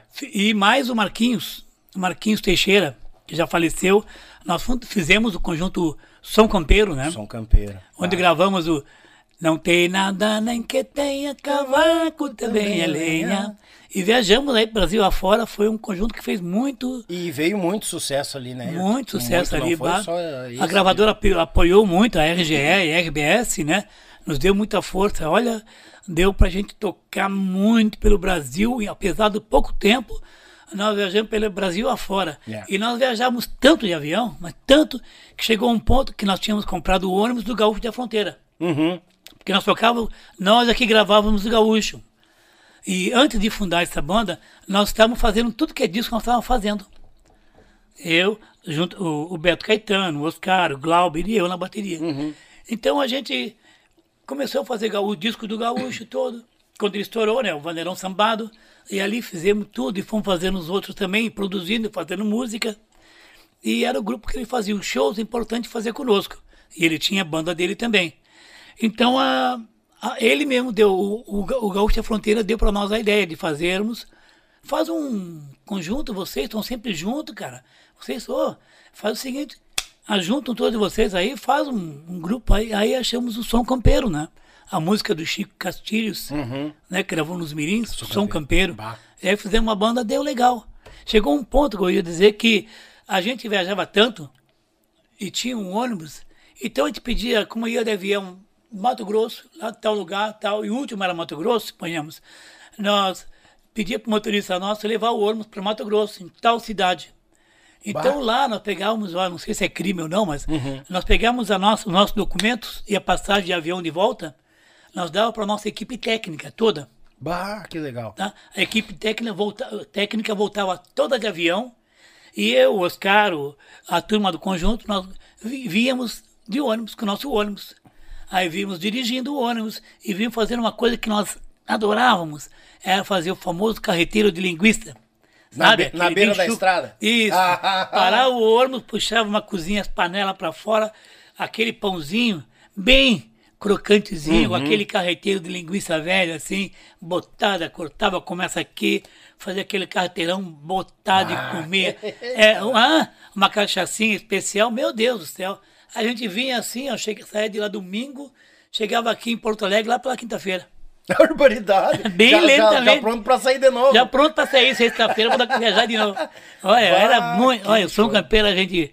Era uma banda que nós farreamos muito, nos divertimos muito nas viagens, né? Era muito prazeroso. É, o prazeroso. convívio. O Som Campeiro era prazeroso de tocar, porque a gente não tinha tempo de ensaiar, mas a gente se olhava e entendíamos. Nos entendíamos no olhar. Eu fazia aqui, tum, pá, dava um contra, o Oscar estava comigo junto. Olha aí. E o Glauber do outro lado junto. E até o Beto, tava Solano já fazia o puxado junto. Uhum. Pá. Então era uma coisa que a gente se entendia em todas aí, né? Tinha química. Tinha química, um bom vocal, Bah. a gente sempre junto. Então foi uma banda que deu muito certo, muito certo. Mas devido a outras, outras, outros assédios que tivemos, né? tivemos que. Eu tive que sair, né? Sim. Foi aí que eu fui para os Garotos de Ouro. Ah, tu sa saiu né? do, do eu tava para ir Campeiro para os atuais, que eu tava namorando os atuais, Capaz, Paulinho. ou ia para os Garotos de Ouro. Entende? Uhum. Mas eu vou contar a história em seguida, mas primeiro tu vai fazer esse. Ó, Terminar os recados, tia. claro, vamos, vamos, vamos pausar ali na ida pros garotos. Vamos seguir Sim. essa, essa, essa trova aí. Meu amigo, o Taylor Viana, boa noite. Meu pai, Silvio, Vi- Ruberval Taylor. Silvio, Silvio Viana tocou nesta banda O Silvio. pop. É, o Ô, Silvio. Silvinho, época, meu Deus, o Silvio. ele era dos clipes do bairro Sarandi. Claro, aprendi muita música. Depois deixou as bandas de Jovem Guarda e integrou os Tauras. Hum. E foi tocar os Tauras. E depois ele saiu, ele foi, foi pra aqui, foi pra ali, e ele fez a banda Oi Galetier. Que show. Silvio. Capaz, o Oi Galetinha. É, Bah. Foi tocar no Oi Galetier, que era a banda dele, né? Sim. E tava até poucos anos atrás, ele tava com o Oi Galetier ainda. Que tal? Grande Silvio, ó. Aquele abraço, meu irmão. Obrigado, é o cara, Taylor. velho. Tamo aí agarrado, Deus o livre. Mas- Marcos, o Marco Hoffman tá por aqui, boa noite, diretamente de Passo Fundo. Daniel, ligadinho sempre, um grande abraço, baita entrevista. Tamo agarrado, meu galo, obrigado. A patroa tá por aqui mandando palmas, obrigado, patroa, ela que prepara a carne pra nós, passou ali, já largou um, um toco de lenha ali pra dentro do pra dentro da- do fogão pra não passar frio, os, pros velhos não passar frio. Daí não tamo- frio. Tamo, tamo bem aqui. Meu amigo Vitor Hugo da Rosa Severo, minha maior referência na bateria paulista. Oi. E o, fina, e o finado It. Sim, grande ah, amigo. que tal? Agradeço Grande parceiro. A este, agradeço, somente agradeço a esses grandes mestres. Que show. Meu irmão e amigo Júnior Saraiva. Ah, melhores cortes com o Paulista. Ah, aguarde, aguarde que vai vir cortes com o Paulista. Os assuntos mais enxutos ali vai dar. Vai ter coisa boa pra vir, rapaz. Daniel Farias, tamo junto. Obrigado, meu tocaio Daniel, tamo por aqui. Que tal? O Geolar Correia, um mestre, tive o prazer de assistir um baile dos Araganos Opa! em Candiota, CTG Candeeiro do Pago. Olha aí, rapaz, em Muito legal. 1986. Isto. Que tal, tia? Essa turma é boa, hein? Meu amigo Maurício Terres Cardoso, grande mestre paulista, desculpa as minhas lágrimas ah, vendo esta entrevista, mas sempre tive o mestre paulista como exemplo. Que legal. Lembro quando ele me disse para nunca desistir da bateria. Obrigado, forte abraço. Aí, ó, viu? Quem tá falando? Aqui é o Maurício Terres. Ô, Tchê, pelo amor de Deus, né? Como é bom ver os amigos assim da gente, né? É, vindo junto com a gente nos caminhos, porque a gente passou por muito, muitos amigos nesses anos todos, né? Em todos esses grupos que eu- que eu toquei aí, a gente, graças a Deus, fez muitas amizades e amigos que a gente carrega todos eles no coração, né? Então, volta e meia, a gente troca, tem um, uns minutos de prova com um, de prosa com um, com outro, assim a gente vai levando a nossa vida, mas sempre procurando incentivar, né? Que a gente, se tem o dom, tem que seguir ele. É. Porque no, tu, no teu dom, tu vai vencer. Tu, se tu não vai, vai no teu dom, tu vai fora dele, tu vai gremiar o tempo todo e não vai conseguir vencer porque não é a tua. Entende? Falou tudo. Aí tu vai dizer, pô, mas eu tô no meu dom, tô gremiando pra cacete, bicho, não consigo. Não, vai que vai vencer. Ninguém já nasce com sucesso sabendo. A gente vai aprendendo com a vida e vai fazendo aquilo que gosta. Porque quem faz aquilo que gosta, todo mundo sabe, não trabalha, né? É, não, não trabalha. Tu toca, tu, tu, tu faz aquilo que tu gosta, tu bate com martelo, uma bigorna, tu gosta de fazer aquilo. Tu não tá trabalhando, pra ti é, pra, é prazeroso. aquilo. Prazeroso, verdade. Então tem que fazer o que tu gosta, porque aí fazendo o que tu gosta, tu vence. Verdade. Vence. Ah, ah, aula aí, gurizada. Anotem a dica do, do, do mestre aqui. Filosofias do Cabral. Boa, filosofias do Cabral. Tia Gurizada tem muito recado. Mandar abraço aqui, ó. O Beto Pereira, o Maurício tá aqui de novo, o Taylor, o Antônio. Tem mais gente aqui, ó. O Vitor Hugo, o Evandro Barbosa tá por aqui também. O melhor, melhor foi, o melhor CD foi Garotos de Ouro, Raça Campeira em 94, Paulista, o melhor baterista Ah, que eu já vi muito- tocar. Aquele CD é muito legal, gosto muito dele É, também. Que, que show. O amigo Gil- Gilberto tá por aqui também. Larga aquele sapucai paulista, diz ele aqui, ó. que tu me contou numa viagem no Força do Sul, Betinho, diz Ah, aqui. tá ó. louco. Tal? Adriano Vidal, meu amigo Antônio aqui de novo. Maximiliano tá por aqui. O Robson Erni, o Henrique. A Casa da Sanfona tá por aqui também. Baita abraço. O Alain da Van E o Charles está por aqui também. Tchê, gurizada, quem tem um recado bem específico, manda um. dá uma, aquela força, manda um super chat que eu, eu, eu, eu, dou, eu dou indicativo aqui e faço questão de ler. Senão nós vamos ficar aqui duas horas lendo o recado aqui. O Paulista Velho tem horário para chegar em casa. Não é, nega velha é muito, muito brava. Ah, eu tenho uns recados aqui, ó. Ela é violenta, velho. A história da primeira vez que ele viu os Serranos num programa de TV. E o Batera, um gigante que queria desmanchar a bateria. o Não, eu Cândido. co- eu- ah, o Cândido. Sim, é. eu contei aquela agora A aqui, produção Cândido. é o Cândido. Não foi no programa de TV, foi no de TV, foi na foi na sexta-feira. Do Tinha Vilmar as Romero, penhas, né? é, as penhas crioula do como comando era o Vilmar Romero, né? Isso. E foi ali que eles chegaram e, e botaram gente correndo. Aí foi a autêntica banda que botou gente pela, pela janela, pelo ladrão. Aí ele tá que o pessoal corria pra tudo que é lado, né? Sim. Ah, deixa eu ver aqui, eu acho que esse áudio aqui eu acho que eu. é. Acredita aí no mestre paulista. É muita história nesse corpo, né? Tá louco, tio. Não, não. Esse Cândido homem é uma flor de lenda, figura. Uma lenda viva, né? Grande, Tamo junto grande. ligado aí e sempre uma aula aí ouvir, né? O paulista. Grande Cândido. Grande Bom demais, Cândido. bom demais. É muita história. Tá, tá bem louco aqui, ó. Um verdadeiro espelho aí pra todos nós, né? Da, dessa geração aí, anos 80, 90, dos bateristas que vieram aí dessa época. E um norte, né? Um norte aí pra, pra música gaúcha, pra vaneira, pro jeito que é tocado hoje, até o sertanejo universitário aí, as bandas, né? Que vieram posteriormente, Garotos e tradição e tal, é muito em cima aí do que o Paulista criou, o It, Muito em cima. e tantos outros, né? o Carlos Adenir, Sim. o Alemão, essa turma toda aí. É uma verdadeira aula, né? Um podcast desse aí de vocês. Obrigado mesmo, Daniel, e obrigado mesmo o mestre paulista aí. Ó, tá falando aí o Cândido, né? Cândido. Que era dos Serranos. E tá peleando aí com o, Som do Sul. O Som do Sul, baita banda, são mestres ali, né? E o Cândido, eu tenho muito orgulho do Cândido, porque ele toca muito bem. Gosto de ver um baterista tocando bem assim, sabe? Eu acho, pô, eu aprecio, assim, sabe? Tem alguns caras que eu gosto de ver tocar, por exemplo, o Samuel Cabelo, lá de Santa Catarina. O Samuel, ele é bom demais também. É outro cara que eu gosto muito dele, tenho o maior carinho por ele. E, tipo, o Cândido, Cândido também, que é um, é um baterista que dá gosto de ver, sabe? É um cara que leva as coisas a sério, legal, tem talento. Verdade. Isso é muito. E estudam. E estudam, sabe? Porque é só através do estudo da gente que a gente consegue chegar e ir tocando cada vez melhor, né? É. E uma coisa, não tocar pra músico. Nunca. é. conversamos em é off uma- isso, é. Às vezes é, nós estávamos conversando, mas é verdade, cara. A gente que tá no palco não pode tocar pra música.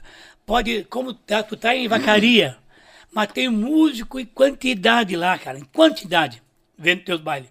Acho que a metade do salão tá lotado e a metade é músico. Metade é músico. Mas tu não pode dar bola pra isso. A música, tu acena, são teus irmãos, conversa tudo, mas tu toca pra aquele povo que tá ali. Tem que tocar pro povão. Povão que foi lá, pagou pra te ver, porque o músico nem paga quase. O músico já vai Verdade. entrando. Entendeu? A gente respeita todos os músicos, mas tem que tocar é pra aquele povo que pagou, que tá ali pra te ver, que gosta de ti. E aí tu vem, faz aquelas divisões, faz tudo pra eles.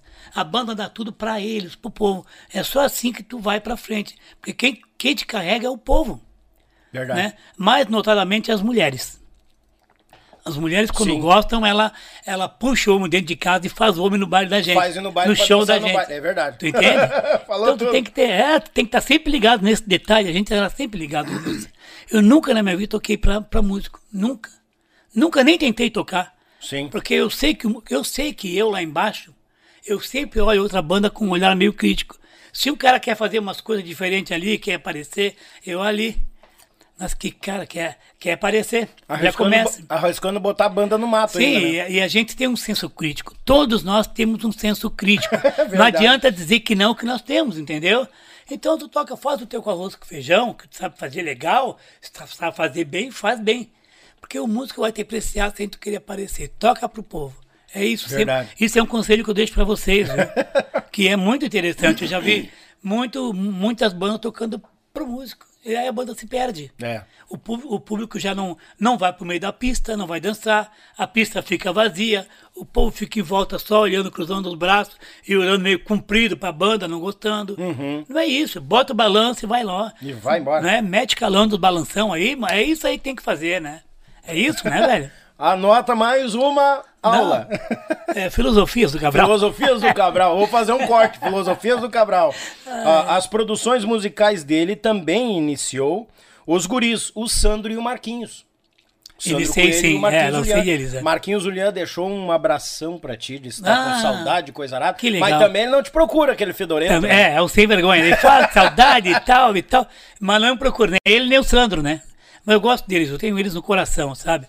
Muita gurizada que eu lancei aí, tem todos no meu coração. Porque... o Marquinhos, eh, desculpa eu te cortar, mas o Marquinhos chegou a, a- Quando iam pra dentro do estúdio, tinha uma, fiso- fi- uma filosofia, né? Sim. Tipo assim, ó, é mil, tem que tocar. É, tem que tocar pra arrebentar, É. entendeu? Nem que tenha que fazer de novo, mas eu, vamos- eu não queria saber se ele ia fazer. é, meia boca não dá pra fazer. Eu dizia, isso não, não consegue fazer aquilo. Brocha não dá. Entende? Não dá. Então tem que meter com tesão. Faz tudo que tu sabe. Mete calando aí, mas mete, mas faz pra arrebentar. Uhum. Entendeu? Eu quero ver tudo que tu sabe. Porque dessa aqui é o cara tocando com todo, com alma e coração, aquilo passa, o microfone capta. Verdade. Aí eu que estou lá, lá, lá na produção, estou vendo aqui, eu estou sentindo. Se eu sinto, as pessoas vão sentir. Agora toca assim meio mole, meio de. meio pau mole, vamos dizer a Sim, verdade. sim, sim. Aí as, o- quem está escutando vai, vai sentir também isso. Verdade. Uhum. Pô, aquela banda é meio mole, né? É meio, o som deles é meio fofo, sei lá, não vem. É, eu digo, tem que É empurrar. isso. Eu sempre ensinei e falei para eles fazerem assim. Então o Marquinhos, Marquinhos, o Ayrton já, o Ayrton do- dos Garotos de Ouro já não, ele queria que fosse aquele quadradão simplesinho. Não, cara, peraí, vamos dar uma, uma evoluída nessa gaita aí. Marquinhos, bota a introdução daquela música, não, não te ama meio que eu fiz, é, é aquela do, no, como é? Na porteira do Rio Grande, sofrenei meu coração. Essa aí. Não, bota aqui uma simplesinha só. Não, não, que nada. Marquinhos vai lá, bota uma introdução pra fu. Arrebenta. É o nome dessa música era Porteira do Rio Grande. Mas para não ficar muito em cima do, do de vacaria, do CTG lá, que deu uma desavença com os garotos, entre os garotos e o, o Ayrton e o porteiro do Rio Grande, eu tirei. Aí botei Portal do Pampa. Para dar uma maquiada ali, né? Sim. Mas a, a essência é porteiro do Rio Grande. E aí o Marquinhos foi lá, fez uma gaita maravilhosa para introdução. Pararam, pararam, pararam, pararam. E aí começou aquela introdução para parar. Eu falei, mete calando aí.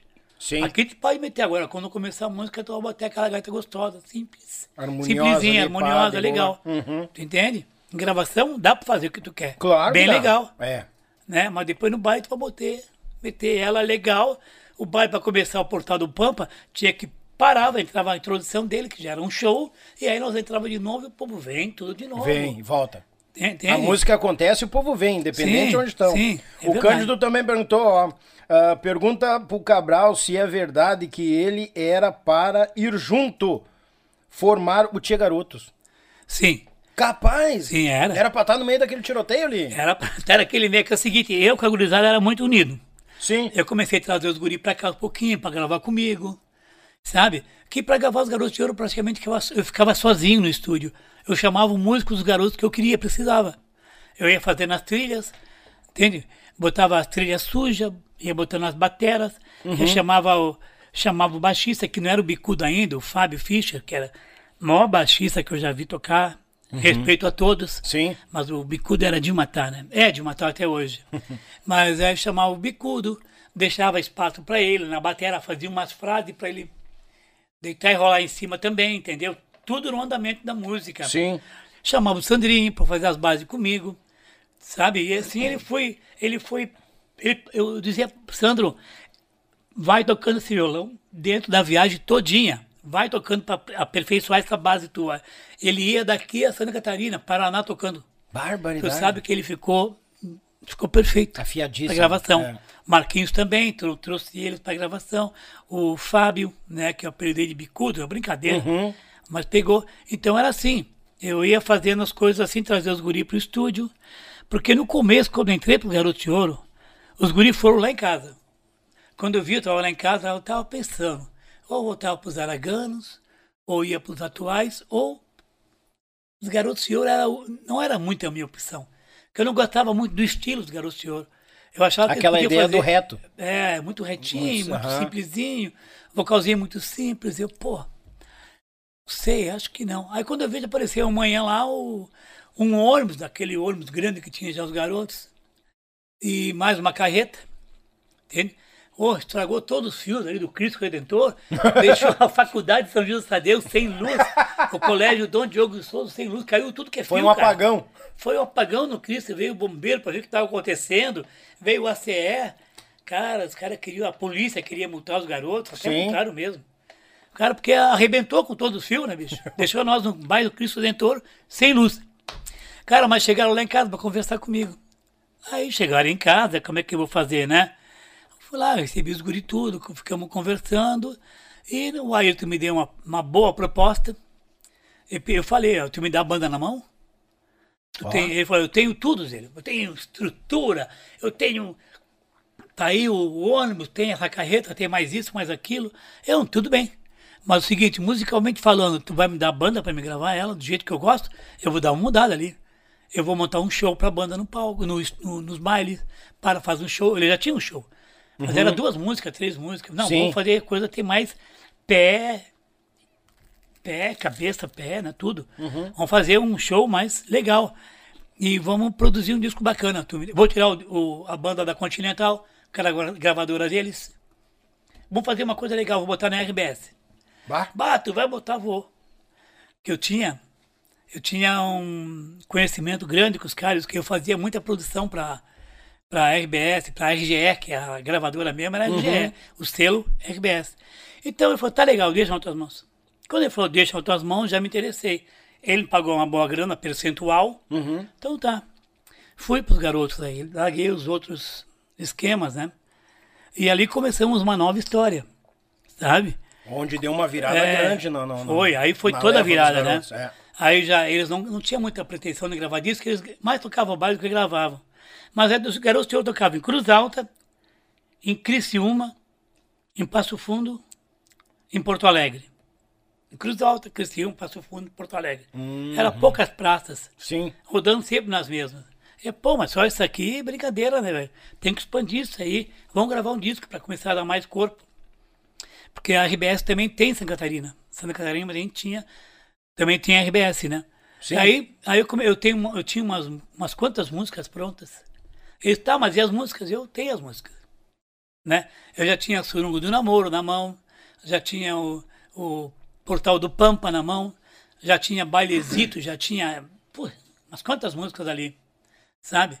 E então eu, tá, vamos fazer. Aí comecei, pe- peguei as músicas, sabe? Quando eu for, vou gravar, o Fogaça veio com uma história. Bah, Paulista, é o seguinte, Cabral, eu não vou ficar aí na banda mais. Eu, como, cara? Pô, tu toca tri bem, eu gosto de ti. Agora que eu vim pra banda, tu vai sair? Nós vamos gravar um disco? Não, tu vê, eu tô muitos anos aqui e eu vou contar só pra ti. Eu recebi uma proposta aí dos, dos Serranos pra ir pra lá. E lá o Edson, o doutor, ele chama de doutor, o doutor vai me dar uma, uma baita de uma força legal lá e eu vou ficar bem lá. E eu estou muito interessado no meu trabalho lá. Eu, tá, mas é o seguinte, cara, não pode te perder agora, cara. É o seguinte, cara, eu preciso de ti aqui. Eu vou, eu vou usar tu. Ele, mas como é que vai? Os caras não me usam aqui, mas eu vou te usar. Eu vou te dar Brastemp pra tu gravar. Eu faço o seguinte, eu vou- uma das Brastemp do disco eu vou dar pra tu. Brastemp, o que eu falo é a música, os top. Música top, o hit, Sim. né? Eu vou dar pra tu fazer a introdução e a gaita. A música Ele é- visada de trabalho, É, que é. a música de trabalho. é. Que nós tínhamos várias músicas de trabalho. Eu sempre trabalhei com várias num disco só. Uhum. E aí eu, ele vai mesmo, vou. Eu peguei, vou dar essa música pra ti. Surungo do namoro. Surungo, o surungo pra ser bom. Já vai ser tua. Põe uma introdução, é, vou deixar tu criar. Bah. Mas bem dançante. Pô, ele foi lá e. pá, tic, tac, tac, tac, tac. Porque o Fogaça tem um trancão de gaita que é fantástico. né? E ele ficou. Eu dei o bailezito pra ele também, mas oi, galera, bailezito. Então ele foi. Não, o bailezito foi daí no fim, ficou o Marquinhos fazendo. E foi muito legal. Então, dei muita música pro Fogaça e o Fogaça ficou na banda. Não foi mais pra onde ele queria ir. Porque eu valorizei o trabalho dele. Claro. Porque ele, realmente ele é bom. E, e muita gente tira essa questão do valorizar dinheiro, né? Sim. Mas valorizar na oportunidade, de acreditar no, no ser humano, no artista no e humano, fazer No trabalho dele. no trabalho dele. Pô, e ali tinha, olha só, tinha o Marquinhos, lá, tocando uma gaita demais, Sim. mas tava preso ainda. Aí eu soltei ele no estúdio, soltei o Sandro no estúdio, larguei, porque eu gravava sempre com o Amaro. Uhum. Eu trazia o Amaro para fazer uma base para mim no estúdio. Mas eu queria uma base já diferente para os garotos, sabe? Do Amaro. Aí o Sandro aprendeu a fazer, aí eu comecei a usar mais o Sandro, né? E os guri eram muito bons. Aí, aí veio o, o Bicudo, o Fábio Fisch, para fechar no baixo, sabe? Ele fechou de uma maneira assim fantástica comigo na bateria. A gente fazia a divisão em 3x4, 6x8 e tudo vinha junto. Era um cara assim, fanta é um cara fantástico, sabe? Ele tem muito estudo. E aí fechou todas. Então eu tinha uma, uma turma muito legal ali, sabe? Uma gurizada É, nova uma com gurizada todo o sangue, né? é. Boa. O Fogaça bom de vocal, o, o Sandro bom de vocal, o Ivonei fazia a primeira, eu, então eu fazia, o, fazia as vozes que, que eram necessárias, né? Uhum. E mais o Ayrton também fazia a primeira, e fazia as terceiras também. Então dava tudo legal, ficou muito legal além da conta. Fiz o disco, o Ayrton confiou em mim, sabe? E quando eu tava fazendo o disco, foi uma briga na banda, porque eles não estavam acostumados a gravar daquele jeito que eu gravava. Capaz. Sabe? Né? Não estava acostumado. Os caras, ah, vai sair uma porcaria, vai sair uma merda isso aí, meu Deus do céu. Não vai dar, não vai dar. Pô, tu é louco, tu é louco confiar essa banda na mão dele, tu não conhece ele. Ah, tinha gente que batia contra a tua pessoa ah, produzindo. contra, contra, Porra. contra. Eu, calma, Ayrton, com, deixa assim. No final eles vão ver. E aí eu terminei o disco com aquelas. Ah, no final tava gravando assim. O, nós íamos gravar uma música do Vassoura de Guan- de Guanchuma, né? Uhum. Do. Como é o nome dele? O baita cantor aí, nossa, o cantor do, do Ponte Molhado. O José Cláudio Machado? Não, não, não. mas o. Batendo Água, Ah, o Marenco? Marenco. Marenco. E o Marenco deu pra nós a música Vassoura de Guanchuma. Bah. Tocamos essa música lá em, em Santa Catarina, mais tarde longínqua lá. Quando nós estamos tocando, aí o Ayrton falou, olha uma música que nós vamos gravar no próximo CD nosso, Vassoura de Guanchuma. E quando estão tocando assim, olho no canto lá, tá, tá lá o, o Jair e tá o empresário deles. Ah, só de olho. Só catando nós, cara. Dito e feito, eu falei assim, essa música nós vamos perder, cara. Tenho certeza. Os caras capazes, não vão perder. Chegou na segunda-feira, tá gravando aqui na City, eles também estavam gravando o disco deles. Aí chegou o Marenco, bah, gente, vocês não vão poder gravar mais a minha música Vassoura de Guanchuma, porque eu, eu dei pros, pros nativos aí. Eu, mas como, cara? Tu deu pra nós? É, mas eles vão pagar, vão patrocinar meu disco Bah. pra mim dar música pra eles. Tu vê, os caras escutaram nós lá no Paraná, vieram e correram no Marenco, que o Marenco não tinha disco ainda. Sim. Não, não, vamos pagar teu disco, dá música pra nós. E o Marenco, vocês pagam meu disco? Pra me gravar o primeiro disco, eu deixo a música com vocês. Claro. Aí eu, não, Ayrton, deixa assim, vamos deixar. Aí, pá, perdemos uma música, e aí como é que vamos fazer? Eu, cara, eu tenho uma música também aqui. Ele, mas qual música tu vai ter aí pra nós? Eu tenho. Era a indiada bater coxa na bailanta do fundão. Cara, os caras, pô, mas essa música Bailanta é boa. do Fundão. Não, vamos gravar essa música, Bailanta do Fundão. E aí coloquei a Bailanta do Fundão, entrou de última hora, E aconteceu. Cara, vassourou de Guanchuma, Guanchuma. E aconteceu ela. Tu vê como é que são as coisas também, né? Coisa, né? O homem lá em cima não escreve. Ele não, ele erra. fiscaliza, ele não é bobo. Não, não é. Sim, daí os caras levaram a música, nem aconteceu nada com aquela música praticamente. Sim. E a nossa, e a nossa bailanta do fundão Bah. foi aquilo que você vê, né? Foi legal demais. Olha, foi uma lição também. Não adianta tu, tu fazer essas coisas por trás de outros, que deixa seguir o caminho cada um, É, né? verdade, verdade. Cada um tem sua história, né, Tchê? Verdade. E aí aconteceu, foi aquele sucesso todo que até eu me surpreendi, sabe? Capaz. Que eu já via com Som Campeiro na, na, na RBS Discos, era aquela loucuragem toda. Sim. Mas com os garotos foi uma coisa de. Uma, foi uma loucura. é, não dava para aguentar, sabe? Era uma, era uma coisa de astro de, de São Paulo, Rio. Sabe que uma vez fomos fazer um show em São Paulo? na capital de São Paulo, Sim. numa praça lá. E, e deixaram nós por últimos. Tinha cantores de lá, grupos de forró, tudo. E nós entramos por último. Quando nós fomos entrar, não dá para entrar. Tivemos que entrar com segurança, corredor polonês para nós. Bah. A banda toda de branco, nossa, lencinho vermelho, Sim, aquele sim, né? aham. E entramos e começamos, sou garoto, brasileiro, incendiamos aquilo lá com surungo e com tudo, bailando, tá, tá, tá. Quando terminou, cara, era uma gritaria, uma gritaria, uma gritaria, e aquela multidão em cima, a gente não conseguia sair. A gente sabia que do lado do palco tinha encostado a carreta. E mais adiante estava o ônibus da banda. Era ali que nós íamos ir, depois do show. Aham. Nós tínhamos que sair daí. Como que vamos sair? Pedimos o corredor aquele de novo para poder sair dali. E a mulherada em cima, correndo atrás e batendo a cabeça, nós saímos por ali de cabeça baixada e tal. E fomos, corremos, corremos, fomos lá e, e o Ailton estava na mesa de som. Aquele dia ele não, ele não fez o show conosco. Nós Uhum. só mandamos. Sim. E o Ailton ficou só controlando o som com, com o Fernandinho. O Fernandinho, nosso cantor também, né? Sim. Muito bom, baita mesa de som, baita técnico, o Fernandinho é. E eles foi lá. O Fernandinho que depois integrou o Tia Garoto. Tinha garoto. Tá? É. E, o, e aí os dois lá e tal. E, e nós terminou, vamos daqui, vamos lá, gurizada, vamos por aqui. Eu passando pela carreta por trás, assim, correndo pro ônibus. Mas as gurias muito espertas, aquela mulherada assim, que a fim de rasgar o cara no meio, sabe? Que falta Cara, de opção andava de homem lá É, pra cima. Que loucura, cara, de Deus. E nós corremos. Corremos, vamos em direção ao ônibus. E era só aqueles, aqueles caras de branco correndo ali pelo meio do povo e a mulherada atrás, aquela correria toda assim. Que loucura. Quando chegamos, correndo, o, o Ivonir corria mais que nós. Na frente, assim, ele pegou, tocou a mão na porta e nós chegamos junto. E tocou a mão na porta, tentou abrir a porta fechada. Ah, encurralados. O Ayrton Machado, ele é um cachorro, assim, que Deus o tenha, né? É. Mas era um cachorro.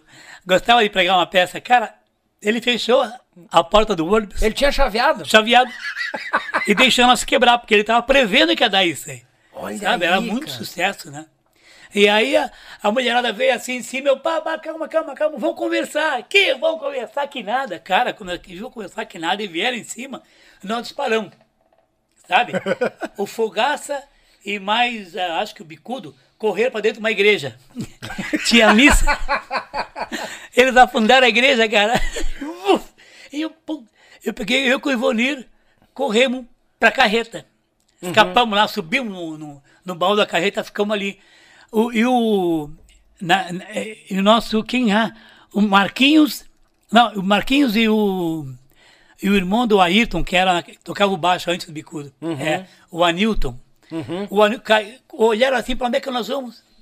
E pegaram e enveredaram para dentro de um ônibus, lá no canto, já não tem ninguém, vamos embora, vamos entrar nesse ônibus aí. E pá, no escuro. Quando eles entraram no ônibus assim, tava toda a galera de mulher da, do show. ah, eles, pega!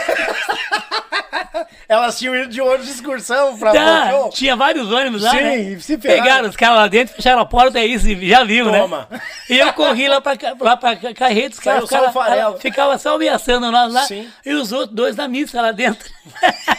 Imagina entrar de branco correndo numa missa. e a mulherada na porta querendo pegar eles. Sim.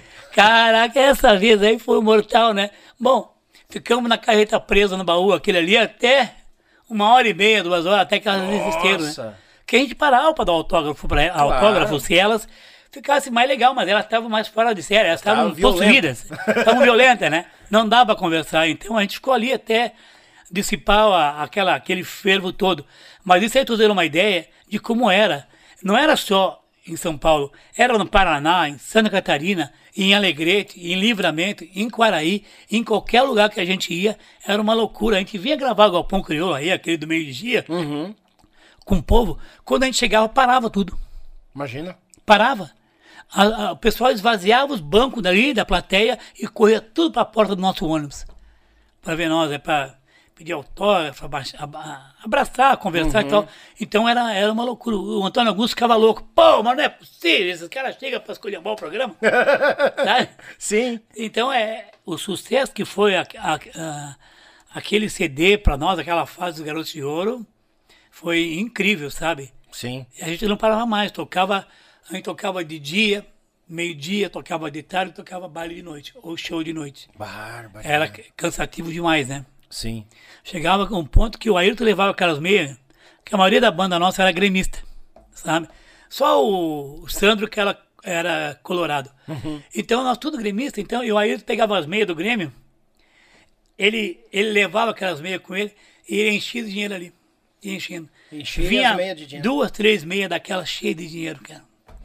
Na hora de acertar a conta na volta, assim, ele pe- pegava aquelas meias assim, botava tudo em cima de uma cama lá da suíte, do ônibus, e nós começávamos a acertar ali, contar dinheiro. Cara, era brincadeira. Em, em 90 e poucos, quando estourou aquele disco, era 94, 95, nós, num fim de semana, faturamos 360 mil reais. Hoje em dia já é muita grana, mas naquela Meu época. Deus do céu. Eu acredito que eu falei isso pro, pro Albino. O Albino tá mentindo. Jamais. Jamais. Jamais ninguém fatura isso. Ainda mais na gauchada. Os caras não acreditavam. Assim, Daí, no final eu nem contava mais, porque eu- era uma coisa incrível que estava acontecendo conosco. O pessoal pagava o que a banda queria. Foi um momento ímpar, não? Um momento ímpar. Ah, O pessoal queria os garotos de ouro. Interessa, interessava como. Como? Como ia lá. Foi uma, uma fase eh, violenta, né, bicho? Sim. foi sendo plantada e aconteceu ali. E ao mesmo tempo vendo que tava, tá, tipo, tava no caminho certo e a seguir isso que baixa E, a cabeça. e aí, O sabe, bucha que judia, né? É. É, é esse correrio judia, né? agora eu digo sempre, sabe, quando a gente tem uma- um sonho na cabeça, vai, que vai dar certo. Porque sabe uma coisa, eu sonhava em casa, quando eu estava em outras bandas, assim, que eu queria ter uma banda, eu já sonhava isso nos Araganos, que tinha muito, muito sucesso também, nos Araganos. Mas eu queria uma banda com muita iluminação, uma banda que fosse um show, com o pessoal gritando, acontecendo, com sucesso e tudo. Isso eu sonhava muito. Antes de dormir, todas as noites eu sonhava com isso, sabe? Fui pro São Campeiro, tinha tudo para fazer isso aí, mas os guris tinham uma outra cabeça, sabe? Sim. Os guris não investiam em iluminação, não queriam. Queriam uma coisa mais simples, sabe? E eu já tinha minha cabeça mais, queria mais show, coisa mais vale arrebentar.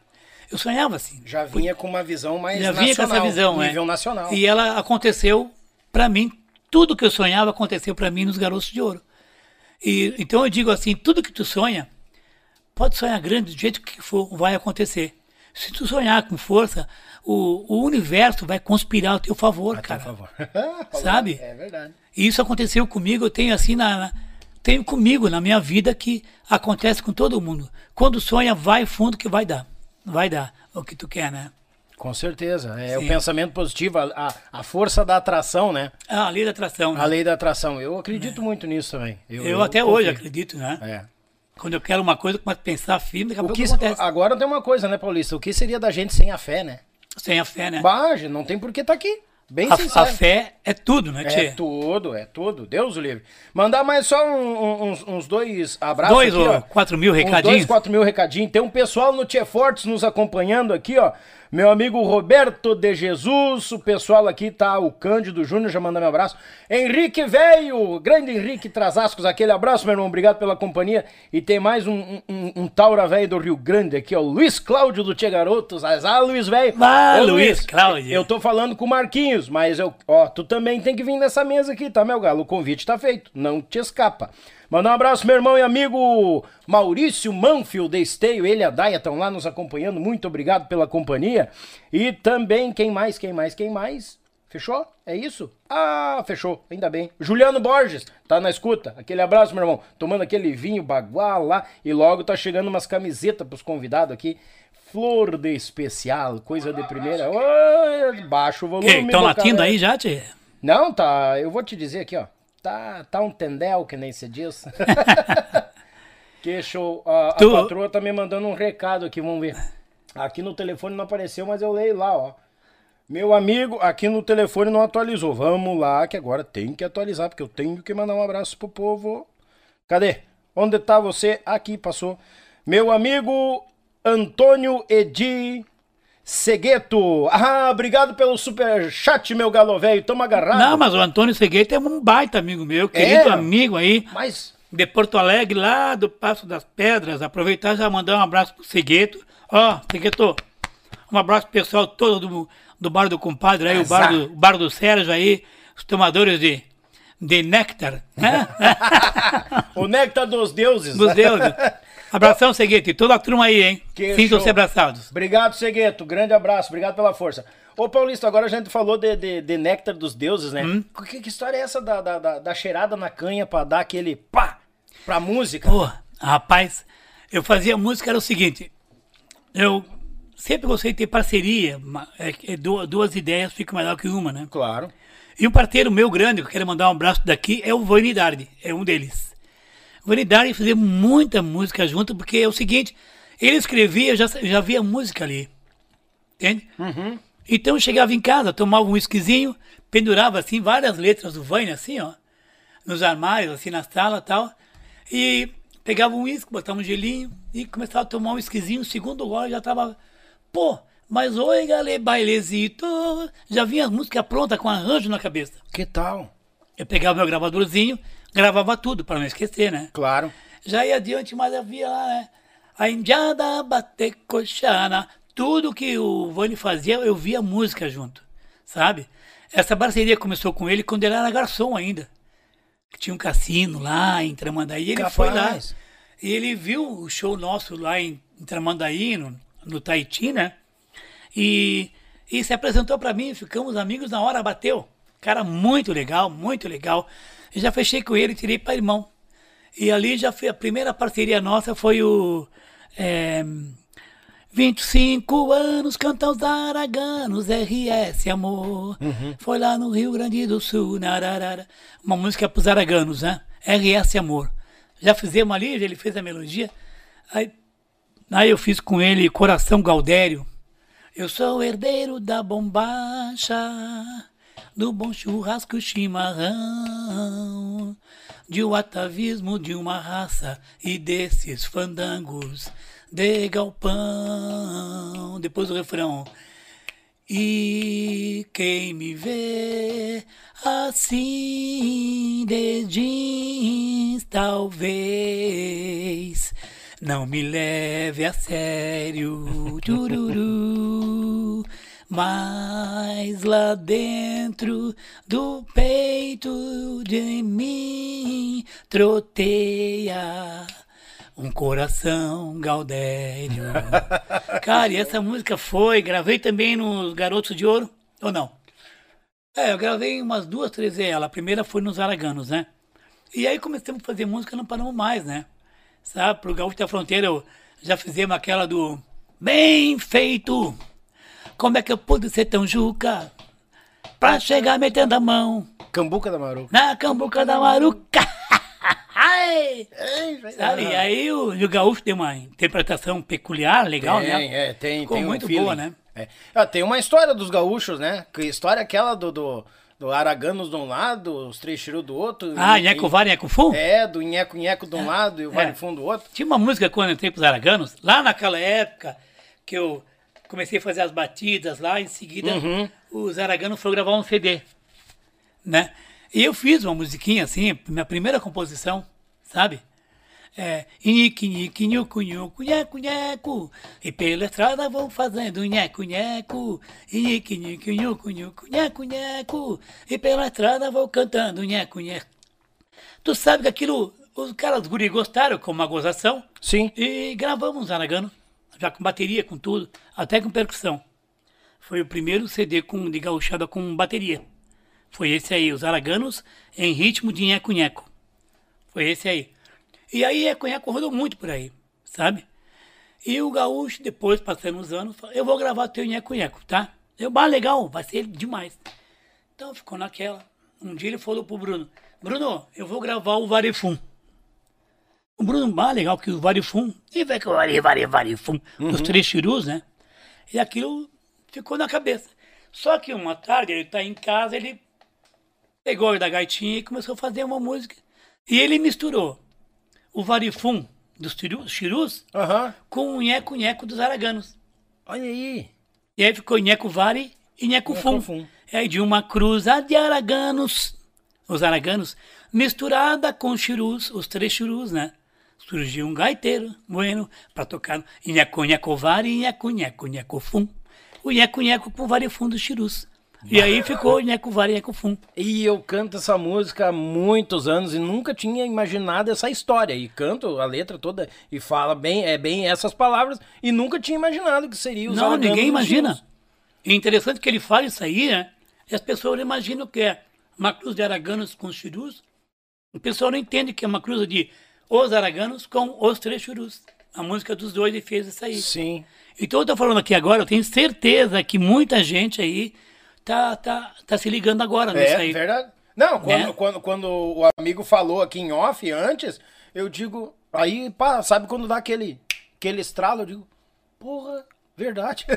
Sim, é incrível. Dá o estralo assim, tu começa a ligar as coisas. Vai Nunca as imaginava. sim, pra tu ver como é que é, né? E Não, aí tu é. sabe que antes do, de, de eu entrar pro, pros Garotos de Ouro, teve também uma outra banda que eu toquei também. Ah não, foi depois dos Garotos. Quando eu saí dos Garotos de Ouro, eu ia sair antes já. Uhum. Porque era baile em cima de baile, perdia a nega velha, perdia a família. Separei, né? Porque ela, ela queria que eu ficasse em casa. Isso aí todo mundo entende. Todo que é músico entende e passa por esse drama, É verdade. né? Que cara casa, o cara tem necessidade de, de, um, de um aconchego, né? E o cara acaba fazendo família, mas sempre dá problema quando tu viaja muito, trabalha muito. A mulher quer tudo dentro de casa. Não importa quanto tu ganhe, ela quer tu ali perto dela. Ela tem razão. Como diz o, aquele gaiteiro famoso argentino, o. Não, o Tarragó Ross, sabe? Ele dizia: o, o músico não podia casar. O músico não podia se casar. Porque o músico já nasce casado. Com Quando ele se música, torna né? músico, ele se casa com a música. Verdade. E a música é uma mulher extremamente ciumenta que só quer o cara pra ela. A música quer o músico pra ela. Ela não admite o outro. Então ela exige que tu estude, que tu toque muito tempo no dia. Ela, ela, tu precisa viajar com ela para tocar, ela levar a música para tu ganhar dinheiro. Então ela é ciumenta demais. Ah, só que nós, músicos, caímos na besteira, como seres humanos, casamos, arran- arranjamos, uma prenda, vamos lá, casamos. E dá problema. Dá problema. Porque a música é ciumenta. Ele falou isso aí, é uma verdade, né? Claro, é verdade mesmo. Eu, cara, casei a primeira vez, não, não deu muito certo. Felizmente, a minha, minha amiga, minha irmã, adoro ela também. Até hoje, ela é me deu três filhos, Olha aí. né?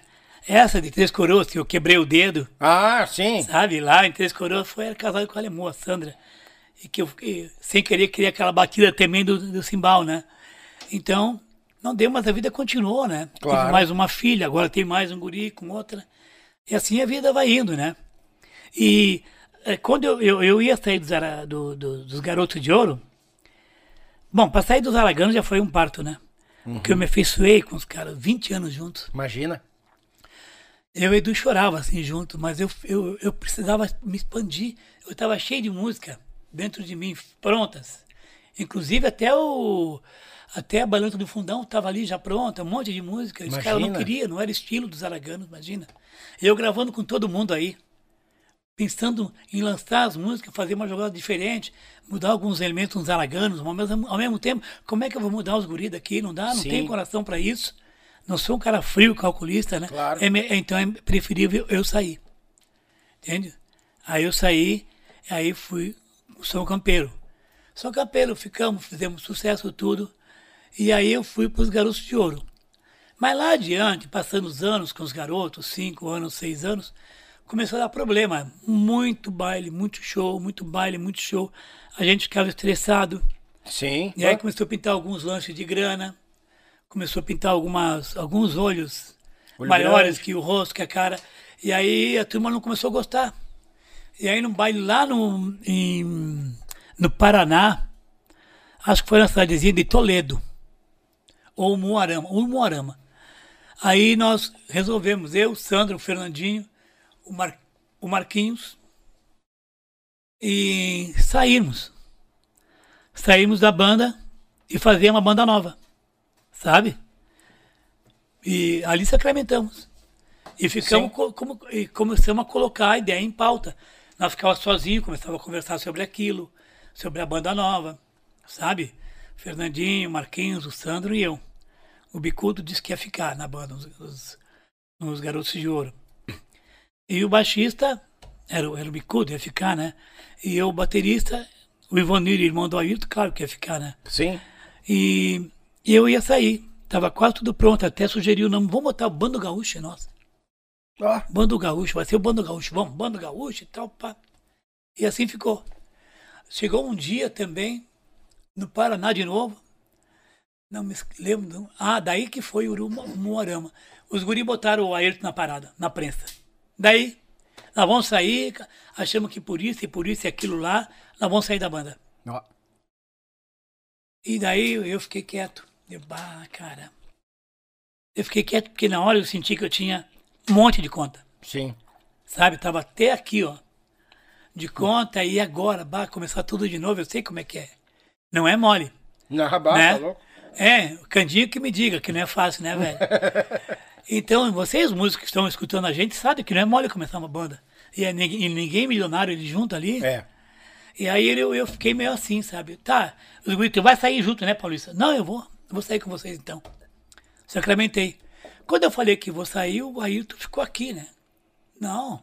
Pô, eu já desconfiava dos guris, mas de mim não. E aí depois daquele papo, fomos dormir e fomos pra Curitiba. Lá em Curitiba, acho que o Ailton nem dormiu.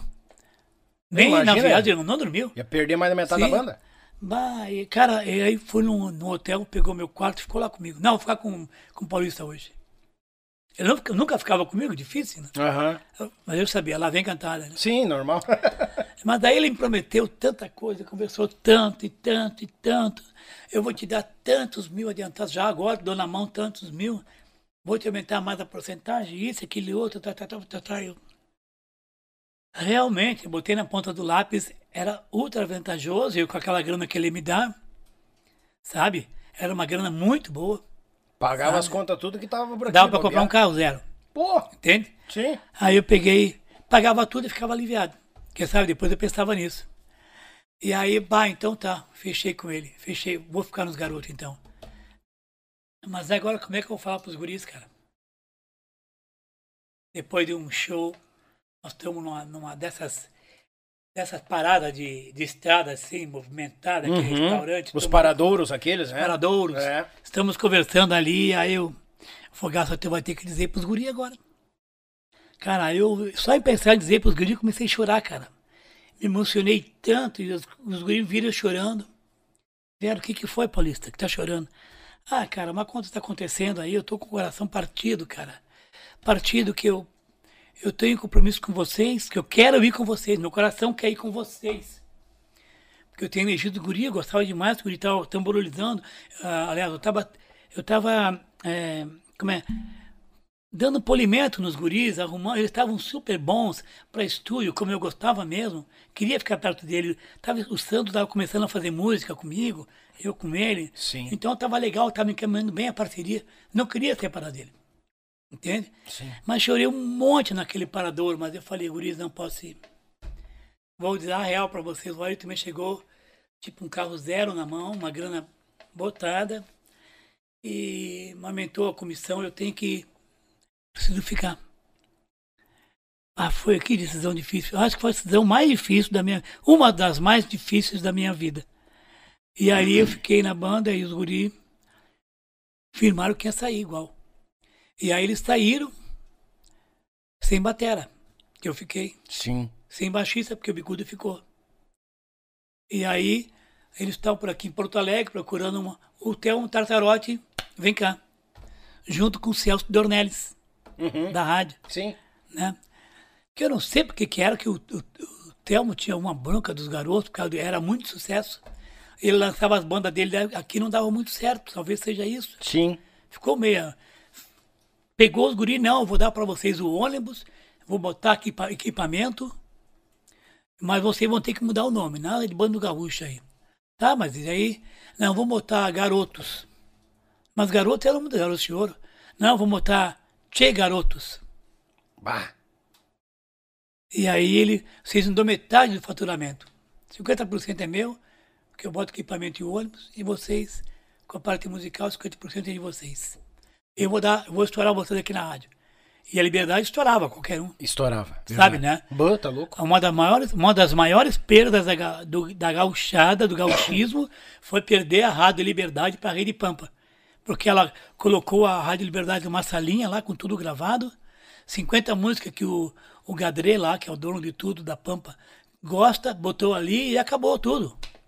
Acabou a rádio. A rádio ficou acho que em último, penúltimo lugar. Acabou para a rádio. Deu para a rádio. Acabou, não tinha mais aquela Rádio Liberdade atuante. Atuante, que fazia programas ao vivo e chamava toda a galera, estava em terceiro lugar de audiência. Ativa, eh, Ativa. grandemente na Sim. capital, né? Sabe por que que a Pampa comprou? Porque ela estava em cima da 104, ia passar a 104. E a, a RBS queria comprar também. Porque a, a Liberdade estava em cima da capital, da cidade. Rádio Cidade. Uhum. Então, queria dar 14 milhões. A rádio, a Pampa foi lá e deu 16 milhões, dois a mais. Sabe? Aí o Telmo fechou com a, com a Pampa. Pagaram 16 milhões só pra engavetar a rádio pra não atrapalhar outra. Para não a outra atrapalhar a 104. A 104. Depois- aí a 104 explodiu sozinha. Bah. Né? Tu vê, e a, a cidade acabou acabando, terminando depois. Sim. Mas aí o que aconteceu? Aí eu que trabalhava lá, fiquei, eu cheguei domingo à noite em casa de viagem, segunda-feira eu vou trabalhar, tava cheio de carro da Pampa lá na- no pátio da Rádio Liberdade. Só caminhão da Pampa, tudo Pampa. Eu, é, o que está acontecendo? Ah, o Telmo vendeu a, a rádio essa madrugada. Já levou 5 milhões no cheque aí e o resto pedalado. Bah. Como assim? Já como? E os caras, rapaz, 10 horas da manhã, me lembro como, como se fosse hoje. Sim. Pegaram os caras lá dentro da rádio, pegaram o link, pá, pá, pá, mudaram. A rádio passou a transmitir lá do morro. Já não era mais ali. Já acabou tudo. Transferi a rádio na hora. Botaram o link da rádio lá pro morro, onde está a Pampa. Sim. E lá foi a rádio para lá e acabou tudo aqui. Acabou a Rádio Liberdade. bah. E ainda eu fiquei, isso foi em 2005, fiquei até 2006 lá. Trabalhando pouco, porque ficou só a gravadora sem a rádio, caiu tudo. Caiu a rádio, caiu nós, caiu E a gravadora trabalhava em conjunto com a rádio, né? Claro. Eles já faziam um casamento de né? CD com a A participação. gravadora Raízes, né? É. E daí o que aconteceu? Ficamos ali tudo, e não tinha mais o que fazer, ficamos mais um ano. E daí o, a Rádio Pampa, a Pampa indenizou nós. Em vez de pagar pro Telmo, Uhum. ela me indenizou seis anos de indenização que eu trabalhava lá, né? Sim. Então aquilo me ajudou bastante, mas por outro lado, falando, vendo o coletivo, acabou pra gauchada. Não, uma perca Acabou. estrondosa. Tu vê que hoje em dia tu não, vê, não vê mais uma banda lançando sucesso, não vê mais a música gaúcha de sucesso. Verdade. O próprio Galpão Crioulo, que é o nosso programa maior, ficou sábado às seis e pouca da manhã, cara. É, Sabe? verdade. Pô, os caras tiraram a música gaúcha da vitrine mesmo, acabou, deu. Um, um programa Galpão Crioulo, que era um- uma assinatura gauchesca aí com Antônio Augusto, que chegou ao, te- ao, ao ponto de nós ficarmos ao meio-dia entrando no ar, com público, milhões de pessoas vendo aquilo, era uma, era uma loucura no Rio Grande do Sul, Santa Catarina, Paraná. E se eu não me engano, o Galpão Criolo, era o Galpão Criolo e o Patrola, eram os únicos dois programas gaúchos que era transmitido nacionalmente. Pra tu ver. Pra ter Era? uma ideia. Era. E era incrível, porque eram programas bons. Os caras vinham do, de São Paulo para ver aqui como é que eles falam. Os caras estão fazendo um programa tão bom desse aí. Realmente era muito bom. E nós, ah, eu fui para os Garotos de Ouro e consegui, graças a Deus, estourar, realizar um sonho que eu tinha. Graças também ao Ayrton Machado, né? Sim. Que de cara ficou meu chapa. Também por isso que eu não saí com os guris, sabe? Um pouco de. Eu sou muito grato às pessoas. Muita gratidão a Ayrton. Por ele deixar comandar a banda e fazer aquele sucesso todo, né? Que era o sucesso dele, que era o dono, mas era meu também. Sim. Sabe? Era Tinha uma grande Ayrtons, parte dos tua, dois. claro. Sim, eu fazia as músicas e a produção, e lançava os discos. E as músicas estouravam, e o Ayrton comandava a banda. Então, era uma coisa que no palco, eu mudei o show, a gente mudou o tipo das músicas, umas batidas mais legais, mais arranjos com os guris, entende?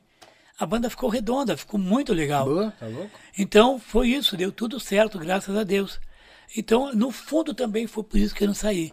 Porque a gratidão, acho que é um dos, das, um dos maiores sentimentos que um ser humano, como a gente, tem que ter na vida, né? Porque a verdade. pior coisa que tem é uma pessoa ingrata, cara. Sabe? É. A ingrata comete, injusti comete injustiça contra a gente. Isso aí é triste demais, né? É. Então, eu tive muita, muita alegria nos garotos. E quando eu saí, né, Aí já não dava mais mesmo. O casamento estava acabando e eu já estava meio de saco cheio, não aguentava mais viajar. Queria uma banda que tenha menos. Meu sonho já estava realizado. O Ayrton estava super bem. Avisei ele bem antes que ia sair. Uhum. Ensinei o guri a tocar do meu lado, que era o Joãozinho, João Maciel, grande guri do Cruz Alta. Um baita baterista que tá aí. Joãozinho Maciel, teu É, pupilo. é meu pupilo. Capaz. Bah, É. Toca muita bateria, o Joãozinho. É, o Joãozinho, o Marcelo também, que ficou no lugar do Joãozinho, os garotos. O, o Marcelo tá agora, o Marcelo, Marcelo tá agora, Isso, claro. é, Marcelo também. veio o Marcelo. Isso, eram os dois guris que ficavam comigo ali. sempre. Bah, capaz. É. O- então eu tenho assim muita gratidão, principalmente com essa juventude que eu consegui levar num caminho legal, sabe? Uhum. Que vieram. O próprio Tcheguri, o Tcheguri, quando eu conheci eles, eles eram a banda Mirim, Miringuaçu. Ah, o Miringuaçu. Aham, isso. Né? é, Aham, Tocava na churrascaria é, em Novo Hamburgo lá. isso aí. Fomos ver lá, ah, mas esse nome não tá legal. Tu produz ele, diz o pra mim. Claro que eu produzo. Produz ele, mas vamos mudar o nome. Vamos botar um disco nos guris aí. Tá, então eu vou comprar a banda. E comprou. Ah, o, o- o Ayrton comprou o, o Miringuaçu. é, o Lê teve aqui, o nosso primeiro podcast foi com o Lê e o Lê contou essa história. É. Que o Ayrton che- contou toda essa história aí, que foi produzido, foram morar pra lá, Sim. os, os guri, tudo. Sim. Quem comandava era o Ayrton com a tua, Sim. com a tua mão produção. Sim. E aí, aí o nome foi, ia, ia ser. Como é? O nome do Tcheguri, primeiro era o Miringuaçu. Miringuaçu, é. Ia ser, como é? Expresso Piá. Expresso Piá. Olha. Expresso Piá. Que Tu tal? vê, né? Expresso Piá pra cá, Expresso Piá, vai ser Expresso Piá. Aí vai pra aqui, vai pra lá, pintaram Che, Garo, ah, che Guri. Ó, muito bom esse nome, melhor ainda que Expresso E Piá. era uma gurizada, né? Era pra gurizada. Vou pro estúdio. Peguei os guri e larguei eles na forma mais de gurizada mesmo. Né? E aí fiz umas músicas, o sapo tá chegando, darirararara. coisa mais, né? Não vá, não vá. Pô, os guris estouraram também, né? É. E os guris, sabe o que me pagaram naquela produção ali? Eu vendo que os guris estavam curtos de dinheiro, mas ricas pessoas que eles eram, né? É. Eu, olha, gurizada, para não dizer que eu não cobrei nada de vocês, eu vou fazer a produção de vocês. Vocês, se Deus quiser, vão estourar, e vão mesmo. Mas eu vou querer uma, um- uma coisa de vocês, para não dizer que eu, eu fiz a produção de graça. Vocês vão me dar um. Parece piada. Vocês vão me dar um videocassete de quatro cabeças. Capaz. Na época era o must. Sim. Ah, videocassete, quatro cabeças. Tá. Aham. Os guri, tá, não, Paulistinha, vamos fazer então, Cabral, vamos fazer, vamos fazer, tá, tá, ficaram tudo louco. Que massa. Entrei pro estúdio. Lá pelo meio da gravação, todo mundo empolgado, aparece o. O. Não, não é o Lê. O. Fábio. Marguinhos, o Fabinho. É, Fabinho. Aparece o Fabinho com pacote. Aí! Pau, pau! Pau, Brau, brau, brau. Brau. Brau, brau, brau, aqui, brau, brau. Eu, o que que foi? Tá aqui, teu pagamento. Eu, bah, que legal, cara. Conseguiram? Conseguimos. Pedalamos aí, não sei quantas vezes. fizemos. o, vídeo, o vídeo cassete. Vi no cassete, peguei duas cabeças. Ah, duas? Pô, faltou outras duas. Eu, pô, mas cadê as outras duas cabeças? Bah, cara, a grana não deu, velho. Ah, legal. Que Mas tudo bem, vamos embora tá então. louco. Sim. E graças a Deus o guri saiu o disco e estourou a gurizada, Estourou, né? é. é. Tava Foi, escrito. foram pra lá, pra Cruz Alta, e o Ayrton botando ele junto conosco. Onde nós Uhum. tocávamos, tava o Tchê Guri já atrás, né? É. Então foram pegando nome, e faziam um baile legal, foram pegando qualidade os guris. E aí começaram a caminhar sozinho, né, pelas próprias pernas, e, e vieram de volta para São Leopoldo, que é a terra deles Isso, mesmo, né? é. E tu sabe que no segundo CD dos guris, nós fomos fazer lá no Roupa Nova. Isso aí. E É. O, o Lê contou a história que a, a, a Ivete daí vendo a saída que não dava conta do- É. dos LPs. Isso. Eu digo, ó, era um contrato de um trabalho É. só, vamos espichar. O que, que vocês querem? A gente dá qualquer coisa. Era um E eles- contrato seguinte, não. O contrato com a City foi o que a gente pediu para eles fazer. Eu, o Ayrton, pedimos Garotos de Ouro. Ah, tá. E acontece que ela tinha um sonho dela ter os Garotos de Ouro na City. Ah, e é verdade, Só que nós não estávamos era. lá, nós estávamos na RBS Discos, Uhum. na RGE. E ela queria trazer nós para cá. Aí eu fui lá com a Ayrton, Ivete, queremos que tu grave, eu estou gravando mais uma- um disco de uma banda chamada Tcheguri, banda nossa, queremos que tu lance essa banda. Não, não, vou lançar, vou lançar, e lançou por conta. Nem contrato tinha. Pelo primeiro disco, só um disco. Como o disco dos guris explodiu, estourou, aí ela. Ah, eu quero fazer o segundo disco. Aí, gurizada, mas queremos fazer isso lá no Rio de Janeiro. Como assim no Rio? Banca pra nós, aí não, fe- fe- nós fechamos contigo. Nós queremos fazer lá no Roupa Nova. Roupa nova, é. E aí você fomos pra lá. Aí veio o, o o- o- aquele estouro guria. Sim. Pena, a, a única lástima que eu tenho nesse disco aí é que quando chegou a. gravamos todo o disco, eu, eu disse, gurizada, agora vocês me esperem, que nós temos uma semana de baile shows Garoto de Ouro, eu tenho que ir. Vamos voltar e depois nós viemos pra cá pra fazer a mixagem. Sim. Eu quero tirar um som, mas eu tinha um som na cabeça pro Tchê Guri, tipo roupa nova, mas na vaneira, legal, ia ser um som maravilhoso. Eu tinha falado pro Fegali, Fegali assim, assim, assado. Tá, vai ser legal, vamos lá, tô contigo. Fechamos. Aí eu fui. Mas quando eu vi, cara, os guris me chamaram na concha. Quando eu voltei, eu perguntei, daí, gurizada? Bah, cara, é que não deu pra gente esperar. Eles estavam muito afoitos, sabe? Sim, a gurizada muito nova, ansiosos, né? É, a ansiedade. E mixaram assim mesmo, com. Mixaram você ter uma, uma, uma diretriz, tipo de som pro disco Sim. sabe? Aí o técnico do, do Roupa Nova que tava lá pegou e mixou o jeito dele. Fez uma bateria muito seca, o som muito. Eu achei um som meio sem graça, entendeu? Aham. Eu queria tirar outro tipo de som, um som realmente tipo Roupa Nova. Claro, claro. Só que eu fiquei muito frustrado com esse disco aí. Que não consegui tirar aquilo que eu queria. Que é, é, é na, na, na mixagem e equalização que tu tira o som definitivo. né? Claro, ali é o metade do CD É. ali também. Mas mesmo assim foi, foi indo, aí eles foram. Aí no terceiro CD já foram caminhando sozinhos. Eu gravei algumas coisas ali, depois eles foram embora, né? E estão até hoje, pau e Então pau. até hoje, pau Que e show, pau, né? é. Fazendo um trabalho excelente, cada vez melhor. Sim. Teve, teve a- a- agora falando, vamos pra linha da- das produções, né? Já que estamos aí. Teve alguma produção que tu achou assim, eu vou me incomodar com esse cara? Ah, uma, uma, alguma? Uma, Teve ah, não, tem mais. produções. Opa, opa, vamos, vamos lá, pode botar. Teve, pá, rapaz. Teve uma produção, resolveram fazer a gravadora o, um CD em homenagem ao Teixeirinha. Ao Teixeirinha. Só as músicas do Teixeirinha. A Raízes? Aí era não, Raiz, aí já era RGE. Aí já é. O Continental. Continental. Uhum. Um disco Teixeirinha fazendo. Não sei se é Co- Continental ou Co- Copacabana. Acho que Teixeirinha é da Copacabana, né, cara? Era. Copacabana. É, porque ele, ele, ele É, gravava lá em cima. sim. Isso aí. Então resolveram fazer o disco aqui, ah, um tributo ao Teixeirinha. Cada banda cantava uma música dele. Certo? Sim. Então a trilha, para adiantar, o produtor pegou o, I- o It, mais uns músicos que fizeram a, a base, a base das trilhas. Que música nós escolhemos? Escolhemos Tagarona lá fora, os Garotos de Ouro. Uhum. Fizeram a trilha, fizeram com a batida na- do meio da caixa, que não, eu não usava quase, só em baile. A batida dos Garotos de Ouro é pá, né? Eu, então outra que eu fazia ali e tal. Mas a tá, pá, tum, bah, tique, pá. Era difícil fazer. Surungo de Namoro eu fiz algumas músicas, mas eram uns. Era, eu fazia essa batida quando tinha aquele molho em volta da, dos guris da banda Sim. né? A batida sambada da guitarra, aí dava legal. Mas os caras fizeram uma trilha diferente e tal. Chegamos ali, vamos gravar. Aí eu fiz, bom, vou fazer para gravar. O Ivonir faz a primeira voz, depois vamos fazer eu, Sandro e Marquinhos, não, e o, e o Fogaça, vamos botar o vocal. Entende? Então, o Ivonir fez a primeira voz, só deixou o buraco do refrão que nós ia fazer junto. O Ivonir fazia a primeira voz, o Sandrinho a segunda, o Fogaça, não, o, o Fogaça a segunda, que ele faz uma segunda demais. Não, Fogaça É, Segundeira, demais. tá louco. O, embora o Sandro, o Sandro também faça bem. Mas aí o Sandro fez a terceira voz e eu fazia a quarta. Olha aí. Tá?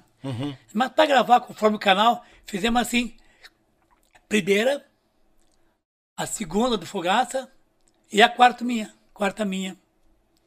Faltando a terceira, que era o trio. Claro. Aí tá, quando fechamos essa e, e dobramos, pedi para dobrar no meio e dos lados. Eu sempre gostei de fazer três dobras. Uma na cabeça, igual no fone. Uma no meio, uma na orelha direita e uma na Na esquerda. esquerda, isso aí. E daí, tá, agora falta a voz, a quarta voz para fechar o vocal. Aí o produtor falou assim, velho, agora tu bota o microfone que vamos fazer a quarta voz. Para fechar o vocal. Que quarta voz? Onde é que tem quarta voz aí? Aliás, a terceira voz. A terceira. Não, mas se não tem a terceira, não É. oferece a, a tríade. Não, que terceira voz, rapaz? Fechou o vocal aí já. Tá essas três vozes aí fecharam tudo, é o trio. Não, esse não é o trio. Esse é a primeira, segunda e quarta, cara. Eu quero botar a terceira. Não, não, não, não, não, não. Vai parar com essas tuas invenções aí que tu tem, essas coisas diferentes. Vai ser isso aqui que tá produzindo sou eu, vai ser assim mesmo.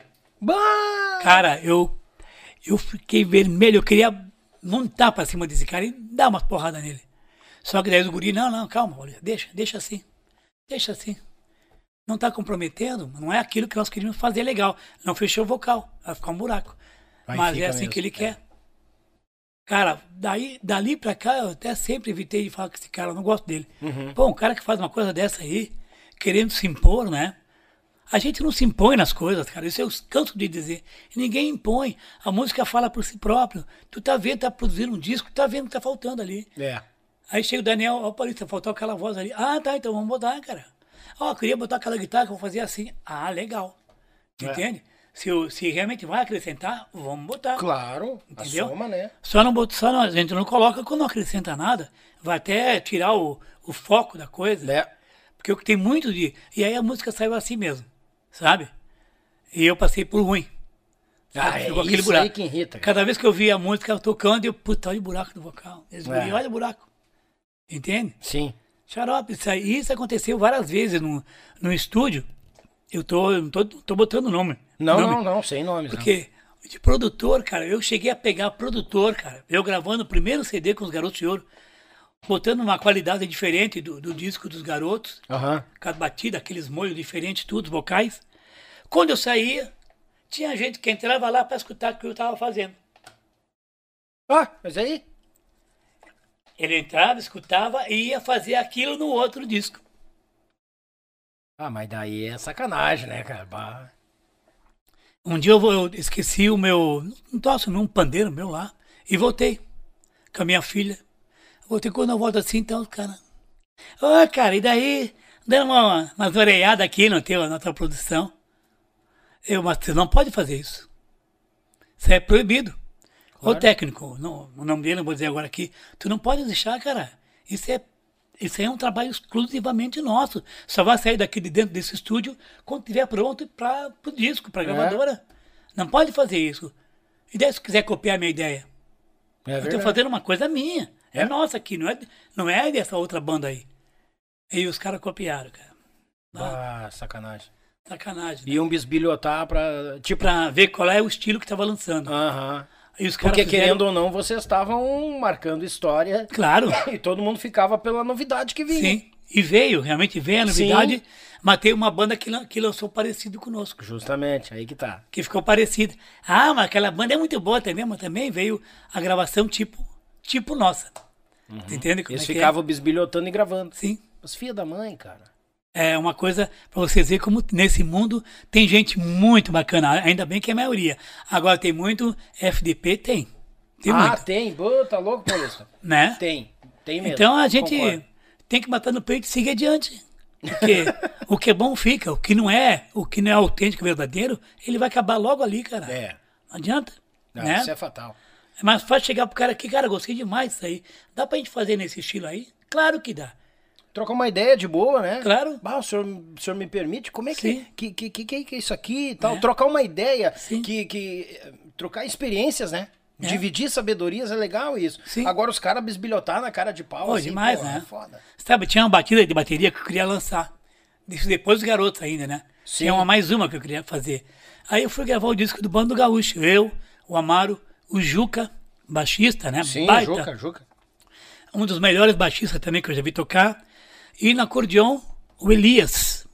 O Rezende. O Elias Rezende, Sim. baita, Uh, tá louco? baita acordeonista, é. Aham, vai, tá louco. E também o, e o Hugo. O Hugo na voz, sabe? Aham. Bando Gaúcho e o Amaro na guitarra. Pô, o time tava muito bom. Vamos gravar o disco. Fomos também pela RBS. Botei a banda na RBS, vamos gravar. E aí que eu lancei aquela música, falei, vou lançar uma batida de maneira nova. Que agora, essa extra explodiu, me pegou em tudo que é lugar. Sabe? Uhum. O. Como é? Pô, me esqueci agora a música.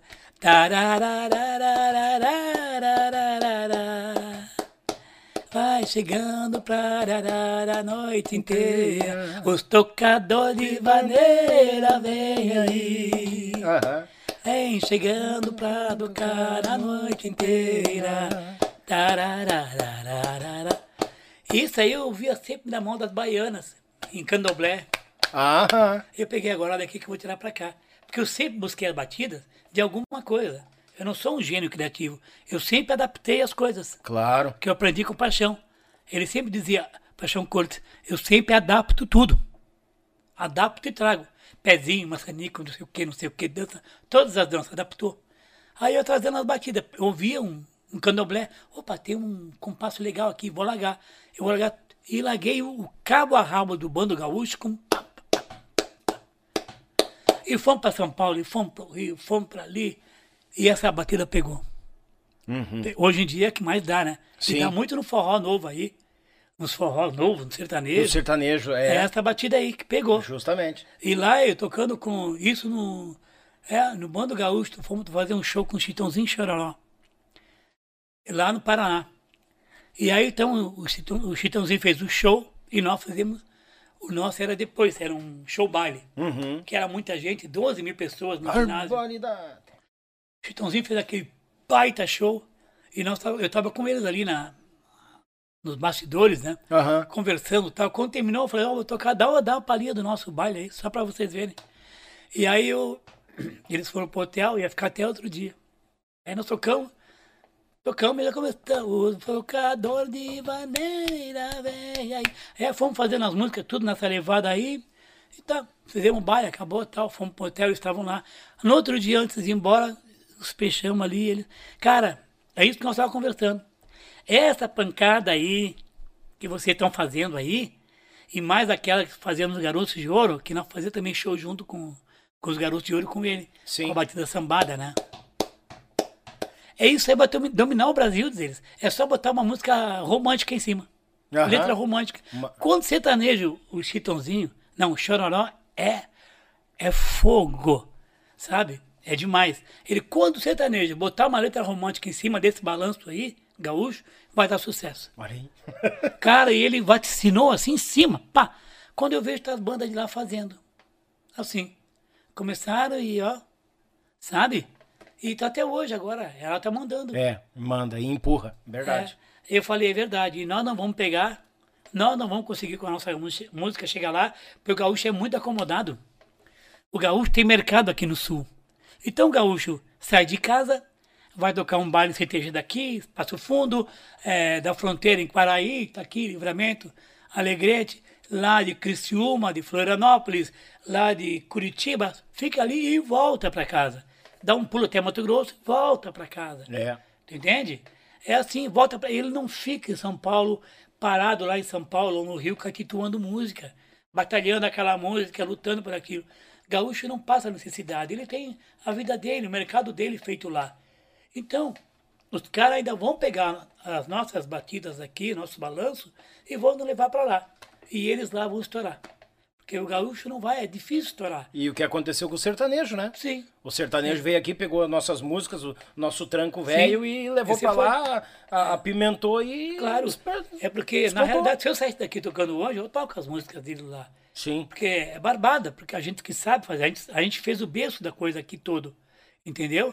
Eu vejo as músicas dele lá, fico só sacando. Ah, não, isso aqui é barbado. Só que eles fazem mais é muita divisão em cima. Aham. A banda, a banda tá rolando lá, a, a cantora tá cantando, ou o cantor, eles não estão seguindo o cantor. Agora é assim. Eles vão na deles, a bateria é um caso à parte. Uhum. Vai fazendo rolo, divisão, pará, tum, tum, tum, daqui a pouco ele entra lá na, no compasso da música, já sai diante também, e assim vai. Pô, É, se eu fizesse isso aqui, eu os caras me matavam. Verdade. Pô, e o baile, velho? É tá, tá dando show, é, É verdade. Paulista e show. É. Paulista e sua banda, como eu vi muitas vezes, né? Gostava, volte meia, dar umas divisões assim. tatatum. E os negros, ô meu, Paulista e banda agora?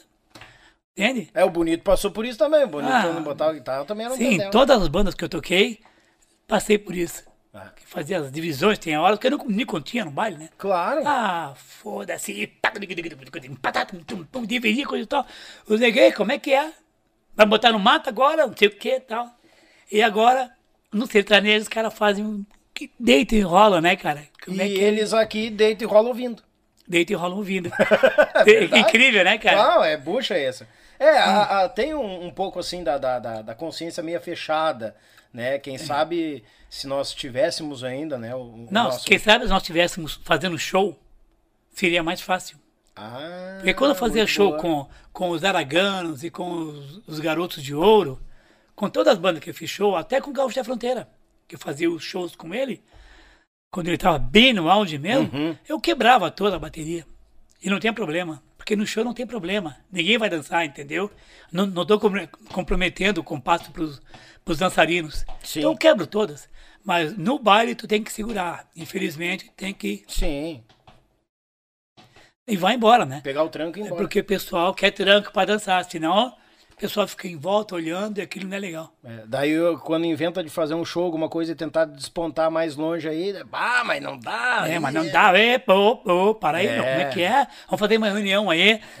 Não, tá Teve uns certo. caras do, do, do, do, né? Esses dias nós tava conversando do Tia Fortes lá, agora, essa noite passada. Tinha uns caras dos bigodão lá dentro das entidades grandes do Rio Grande do Sul, né? Bah, não Barbaridade, pode, sempre não sei tem. o que, né? Eu queria ver onde é que tá os bigodão agora, com essas coisas que estão acontecendo no MTG aí agora. Ah, cadê? Cadê? Ah, Aí eles vão cobrar, ah, daqui a pouco eles vão dizer que é culpa dos músicos que a música não tá mais à frente. Mas tu sabe que eles sempre. Eles sempre cagaram lei. É, Mas nunca criaram nada. Desde o tempo dos araganos, começo dos araganos, lá nos anos 70, quando eu entrei pros araganos, com o Paixão Corto já tinha essa bronca, a gente tinha essa bronca com eles. Que eles sempre queriam cagar lei de como que tinha até que se vestir, de como tem que, que, que andar, como é que tem que tocar. Ah, agora por esse, por esse teu contato com o Paixão. E o Paixão nessa situação? Ele dizia que não. Que Paixão errado foi. é cheio de regra. O, Pa- o Paixão cagava para essas regras todas. Ele disse que tinha que, tinha que ser diferente, tinha que inovar. A música gaúcha, se ficar por conta da velharada, morre. Com só velho dentro do CTG. É o que o Paixão dizia.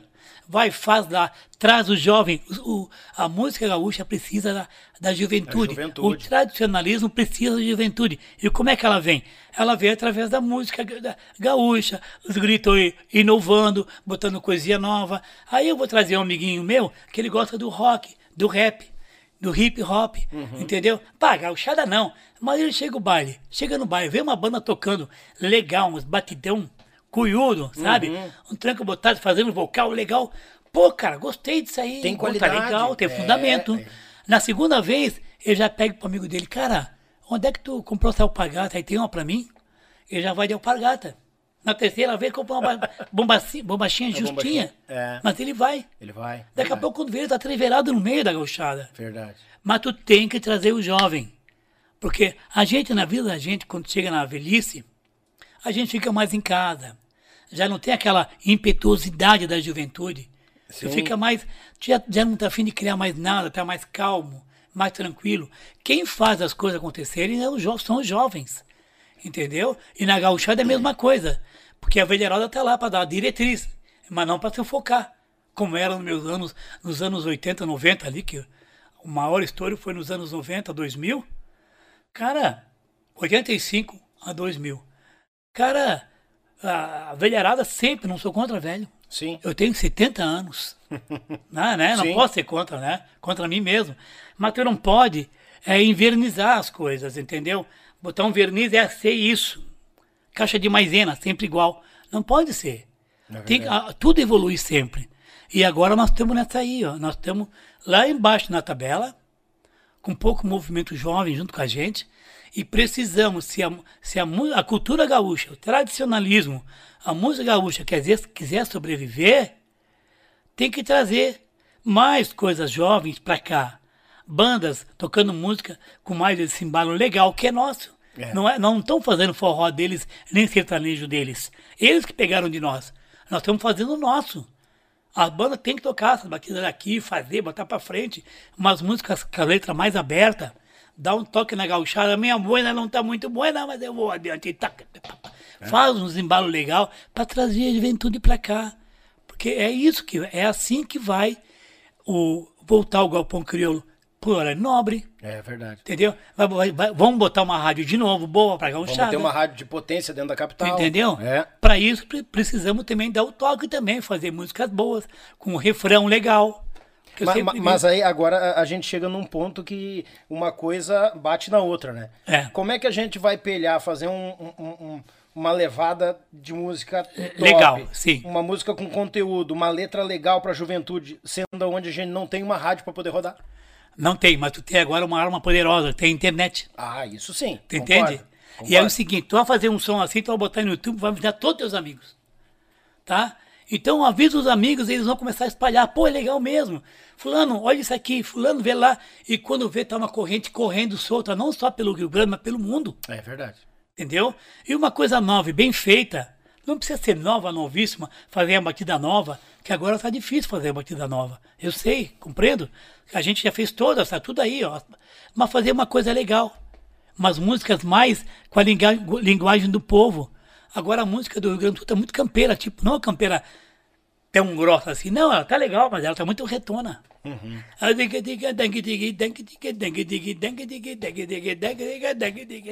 E aí vai ela.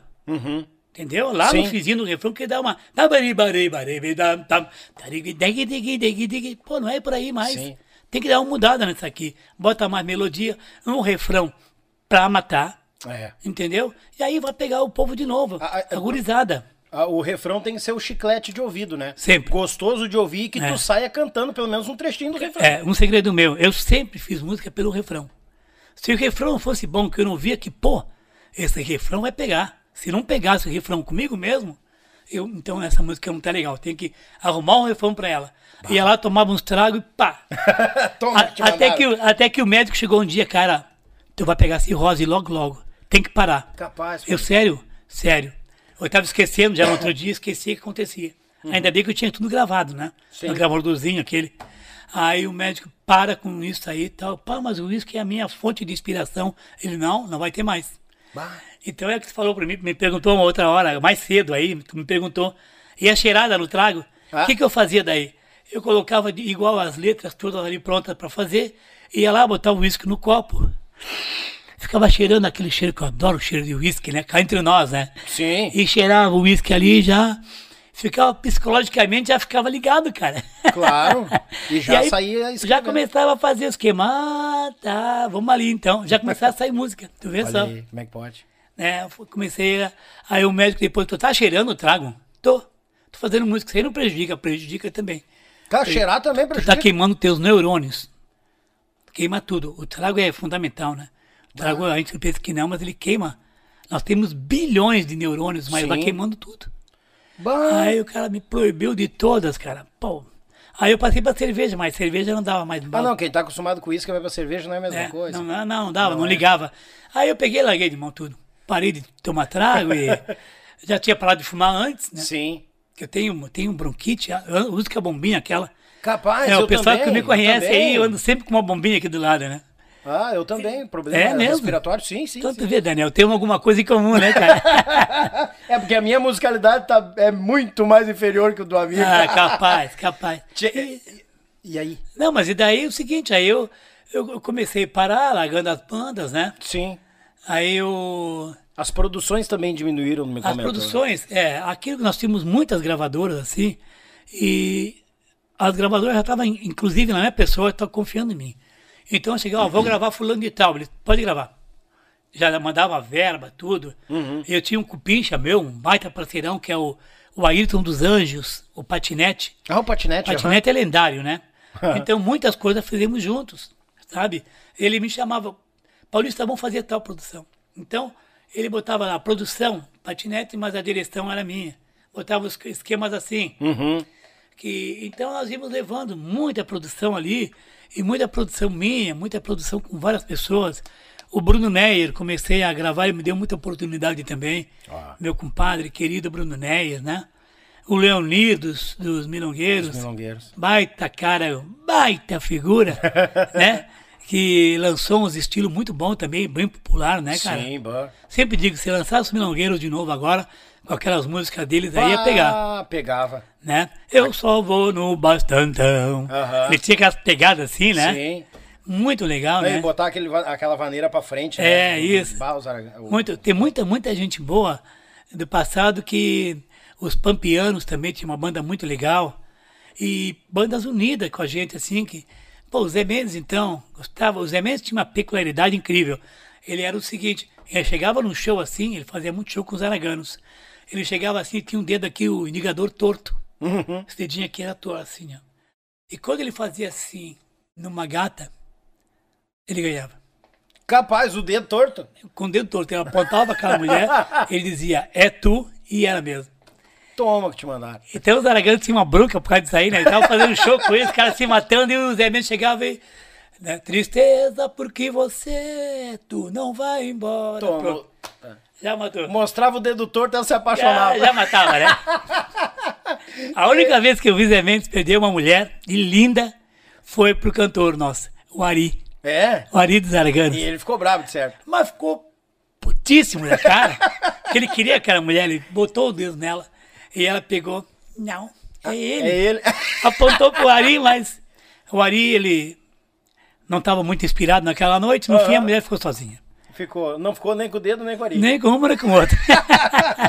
Que bagual. Era mortal. Meu amigo. Ah, peraí, antes de tu dizer alguma coisa, Daniel, Ah, vou te cortar aqui. vai, vai. Preciso mandar um abraço muito legal para aquele povo querido e hospitaleiro lá. É toda sua. É que eu ó. pensando aqui, onde é que eles estão lá, o povo. Ah. Lá de João Pessoa, famosa Jampa. O pessoal tá escutando a gente lá.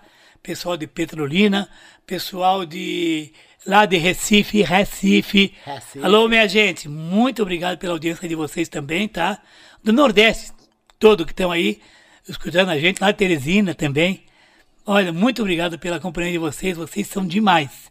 Muito obrigado. E fora os amigos daqui, né? Todos os amigos bateras, contrabaixista, guitarrista, sanfoneiros, todos vocês, músicos, cantores. Bastante né? gente, né? Pô, muito obrigado pelo, pelo prestígio, pelas palavras elogiosas que vocês têm com a minha pessoa. Eu fico muito honrado. Porque quando eu tocava, eu só tentava ganhar meu pão de cada dia e fazer o diferente. Que eu gostava muito de criar, de ser diferente. Sabe? Sim. Ser de fa- fazer uma coisa a mais, ter uma, uma visão a mais, levar mais para frente a coisa.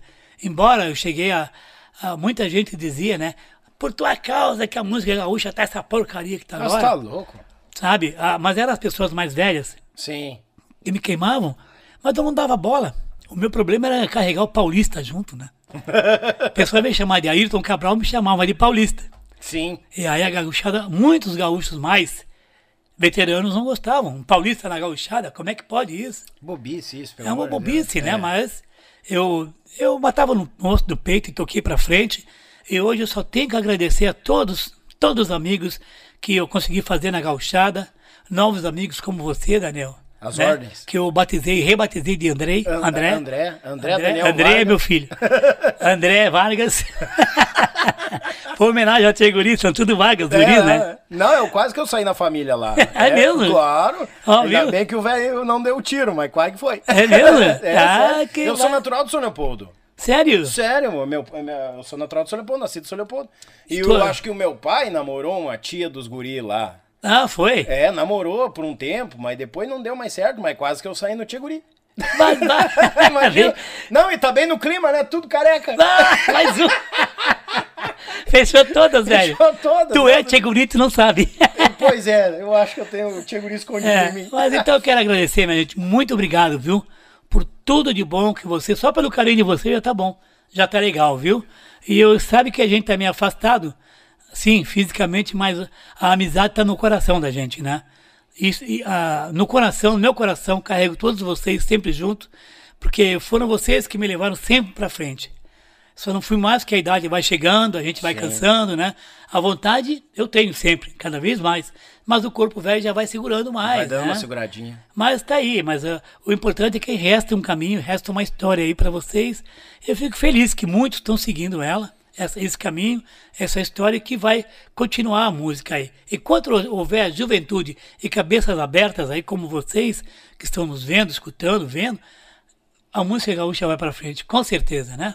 E outra coisa, e pioneiros também como você, Oh, Daniel. Não, tu tá com um veículo aqui que tá levando, trazendo a gauchala para perto da gente, né? É, e o ideia. pessoal precisa disso, tá sentindo falta disso. É ideia. Nós não temos mais uma rádio para para nos unir, né? É. Em torno do ideal. Então vê o Yuchê aí já fica todo mundo ligado. Obrigado. Não, Vai, capaz. Deus. É, eu fiquei sem jeito agora. Não, você tá Ó, louco? A Ayrton Cabral. Muito bem. Tchê, eu te agradeço de coração pela vinda. Capaz, tchê. Obrigado pela disponibilidade. Esse astral, esse espírito que tu traz, Ah, que legal. ah, de grande valia, fica um registro enorme para nossa os, os nossos bateras que estão agarrados aí, olhando o, o, o Candinho, né? Os outros bateras aí, o Candinho É. disse, ô meu, olha lá, lá tá o pai dos batera, vai tá lá, lá tá o Não, cara. o Cândido é uma pessoa maravilhosa, né, cara? Maravilhosa, que pessoa. Ele é um cara muito grato às coisas, ele é um cara muito querido.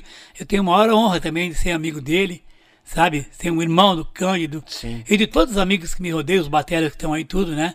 Pô, eu fico muito contente e orgulhoso, porque eu não fiz pensando em reconhecimento. Eu fiz em querer levar as coisas pra frente, né? Sim. Eu olhava pro lado não tinha ninguém. É. Depois, aí depois, os serranos trocaram o Chicão pelo, pelo It. Twitch. O It tocava no Djambo, uma banda também que veio do pop, que também é- eu também veio do pop, né? Como eu contei no começo. Sim. Então eu comecei, eu já conheci o It quando eu vi no Serranos, olha que legal, ó. Agora tem um parceiro para conversar. Que show. Daqui a pouco chegou o Carlos Adenir, Ó, Nos mirins. Sim. que as Uri viram que não adiantava, a levada agora era aquela. É. Alguém tinha que fazer. Né? Aí trouxeram o Carlos Adenir, e aí alinhou os Mirins, que é uma banda muito boa, sempre foi. Boa, sim. Então a coisa foi acontecendo, os amigos foram chegando, e aí eu comecei a olhar para o lado e ver que tinha gente muito boa do lado, amigos excelentes que também vieram carregando a bandeira junto. E assim, hoje em dia, somos milhares. Pra somar, né? Não é aquele negócio Só que somamos. chegou- hoje é capaz de chegar, ah, mas essa tua batida aí tá errada. Um que critica. é, Naquela não. época todo mundo se ajudava. Sim, Isso tinha que, que é se ajudar. legal. Tinha. Porque justamente. começou um, veio o outro, veio o terceiro, e aí começou a multiplicar e veio, veio junto, nós vemos vindo. Tá aí, hoje em dia, eu olho assim, pô, mas como tem batera nesse mundo, não é o E isso precisa continuar. E precisa é, Essa continuar. união precisa. Sim, isso aí tem que somar. Tem um site que eu faço parte aqui, que os guri fundaram, o Cândido é um deles, né? O Rude, o Joãozinho Maciel, e mais a gurizada toda aí, fundaram o Bateras do Sul Sim, sim. tá? Bateras do Sul é um grupo maravilhoso que faz reunião é, anualmente, é, fazem, fazem shows, é, fazem, é, trazem bateras para fazer, é, como é, o- o- As apresentações. as apresentações, é, esqueci o nome agora, é, tem um nome científico. É, nesse work, é, tá. Wor- workshop. workshop, É. fazer workshop, então os guris os guris estão fazendo muita coisa boa, Sim. sabe, atra- desculpa, através do Bateras do Sul. Eu acho que você, se você, baterista que está aí, ainda não é associado ao Bateras do Sul, pede para qualquer um de nós aí, para os guris, para o Cândido que está aí, o Cândido é atuante, pede para ele te inscrever lá, tu entra no WhatsApp, pronto, tu conversa, conversa com todos os músicos que estão ali, já troca ideia, tem, os caras fazem brick, fazem de tudo ali, troca ideia, trocam batida, fazem tudo que é necessário, necessário para tocar a música para frente. E isso é muito importante. Verdade. Não podemos nos desunir, temos que tocar essa bandeira para frente, né? É isso aí, tá, minha gente? Muito obrigado por tudo. Daniel, muito obrigado Ah, pela tua tá acolhida, no teu rancho, com a tua família maravilhosa. Obrigado. Muito obrigado, tá, cara? Vocês são demais. Me, trou- me trouxeram lá de casa, tava qui- quietinho, no canto ali, meio acabrunhado. Já tô legal. Viu? Entendeu? Já a ideia é sair, conhecer novas pessoas. Isso que é importante, ares. entendeu? É importante pra gente. O ser humano, ele precisa estar envolvido em alguma coisa. Tem, precisa. Isso leva nós para frente. Isso nos leva para frente, É verdade. né? E com essas palavras de hoje vai levar muito batera novo pra frente aí Se também. Deus quiser, Amém. Deus te ouça, viu, Daniel? Que muito batera, ó, se algum tá em, tá em cima das tamancas, desça dela, vista a sandália da humildade e vai aprender um pouco mais, Boa, né? boa. Porque eu vi a história do, do, do Newport, pô, que aquele cara sofreu, cara, sabe? Depois daquele negócio que aconteceu comigo, Sim. que botaram meu showzinho, modesto, bateria, botaram o Newport em cima, o áudio dele ficou uma coisa portentosa. Aí eu fiquei fã do cara, sabe? Fiquei, pô, esse cara é, é bom demais, quero saber mais sobre ele. Então, o cara gremiou muito, muito, e sempre foi humilde, É o principal de sempre tudo. foi simples. Um dos maiores bateras do mundo, né? Um dos grandes, Grande, sério. né? Que, que lutou até o fim, até que o câncer levou ele, né? É. Mas foi uma pessoa maravilhosa. Então é isso aí que nós temos que fazer. tocar e ir para frente sempre, vão aprendendo, abrindo as cabeças, porque tem muita coisa para aprender e para fazer para esse Rio Grande, hein? Temos que trazer essa juventude para o nosso lado, gente. Ó, o, o Daniel tá fazendo, já com o Yuchê. Você pode ter uma bolar uma ideia aí, fazer rádio pela, pela net, Web, né? web Web rádio. Pô, façam, música gaúcha. Precisamos disso, precisamos, ó, fazer a corrente eh, fluir, trazer a juventude para o nosso lado. É isso aí, tá, minha gente? Fica com Deus, que Deus abraça vocês, sempre guie seus caminhos, tá bom? Muita luz, gente. Ei, depois dessas palavras, vou dizer o quê? Só vou dizer assim, ó, meu irmão e amigo Cândido, um beijo no teu coração, meu gato. Obrigado por trazer, mandar o contato do ouro desse homem aqui com a Ai, gente ai, aqui, ai. Cândido velho. Beijo no teu coração, obrigado, meu irmão. Bateras do Sul, tamo junto, que tiver de contato aí de baterista, os caras aí, ó, a- nesse calibre, manda. e a capaz. turma nova vem também, vamos aprendendo e vamos vindo. Tá? Isso. Tamo agarrado, brigadão. E desde já agradeço a tua companhia, a Web Rádio Pampa e Cordiona, o canal Meu Pago Sul, bateu 49 mil inscritos esta semana, parabéns, Tô. amigo Litrão. Parabéns, Tem palmas aqui, ó, palmas aqui, meu galo velho, azar! Aê! Palmas Parabéns. Meu Pago Sul. Também mandar aquele abraço a Molino Alimentos, com aquele pão de alho e pão de cebola que não pode faltar no teu churrasco, e a JAB Acordeões. Meu grande irmão e amigo Juliano Borges, estamos agarrados, Borges, velho. E a camisa do amigo Ayrton tá guardada, tá? Ah, tô, tô esperando, hein, gente? Não, vai vir, vai vir. Vai, Gente, tô esperando, tchê. vai, vai vir, nós vamos marcar lá no Instagram, lá o pessoal pra ver a entrega da camisa. Ah, que vamos, barato, vamos. O Tá. Cândido também. O Cândido? O Candinho não, não ganhou dele também? Não, ele não veio ainda. Aliás, tem que fazer, sabe o que, com, com o JB? Ah. Fazer, sortear camisas no site Bateras do Sul, cara. Dá pra fazer. Nós vamos ganhar umas camisas com a logo, né, do Então. Yuchê junto. Então. Então daqui a pouco a gente direciona umas pra sortear mesmo. Claro, a gurizada vai adorar, tchê. É, até uma coisa, quando eu convidei o Cândido, o Cândido, cara, eu vou com o maior prazer, mas eu só vou depois que tu levar o Ayrton Cabral, Bah. diz ele. Eu digo, então tá feito. Ô, Cândido, te prepara. Te prepara que tu tá na reta agora. Ah, tá, agora vem, meu velho. Agora tu vem. Agora tem escape. Não tem escapatória.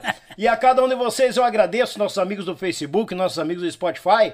Muito obrigado, abençoado final de semana, obrigado pela companhia de vocês nesta quinta-feira. Semana que vem, tamo aqui atracado, terça-feira, minha grande amiga, diretamente de Santa Maria, ela e o maridão vão vir aqui e nós vamos estar com a Gabi Schuster, grande cantora, um grupaço lá de Santa Maria. Ela vai estar aqui contando a sua história de vida e de música. E também, na quinta-feira, ele, o galã dos Pampas Rio Grandenses, lá do Grupo Camperismo, Jorginho Pinali conosco na quinta-feira, tá bom? Te aguardo. Abençoado final de semana, que o manto de Nossa Senhora proteja todos nós e até uma próxima, se Deus quiser.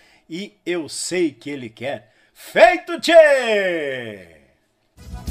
Oi, galera gauchada, uma das maiores tradições gaúchas é o nosso churrasco do final de semana. Mas sabemos que um bom acompanhamento tem o seu valor. E apresento aos amigos uma nova experiência pro teu churrasco, tchê. É o pão da Molino Alimentos. Tem pão de alho e pão de cebola. Te achega na LF Bebidas, na Avenida Itaculumi 1054, no bairro Barnabé, em Gravataí. O pão da Molino Alimentos é uma nova experiência pro teu churrasco, tchê!